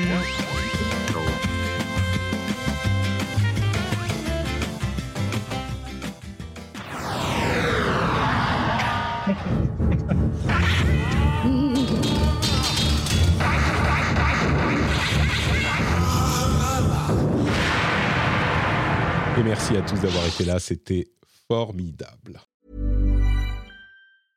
Hi, I'm Dory Shafrir. And I'm Kate Spencer. And we are the hosts of Forever 35. And today, we're talking about Club Med, the best all inclusive getaway for families. Today, Club Med has nearly 70 resorts worldwide, from beachside resorts in the Caribbean and Mexico to magical locations in the Maldives and Morocco to ski resorts in the mountains from Canada to the Alps. Between their all inclusive family programming, wellness offerings, land and water sports, and their French heritage inspired food and drink offerings, Club Med is the best way to elevate your family getaway, no matter which location you're at. To learn more, visit clubmed.us.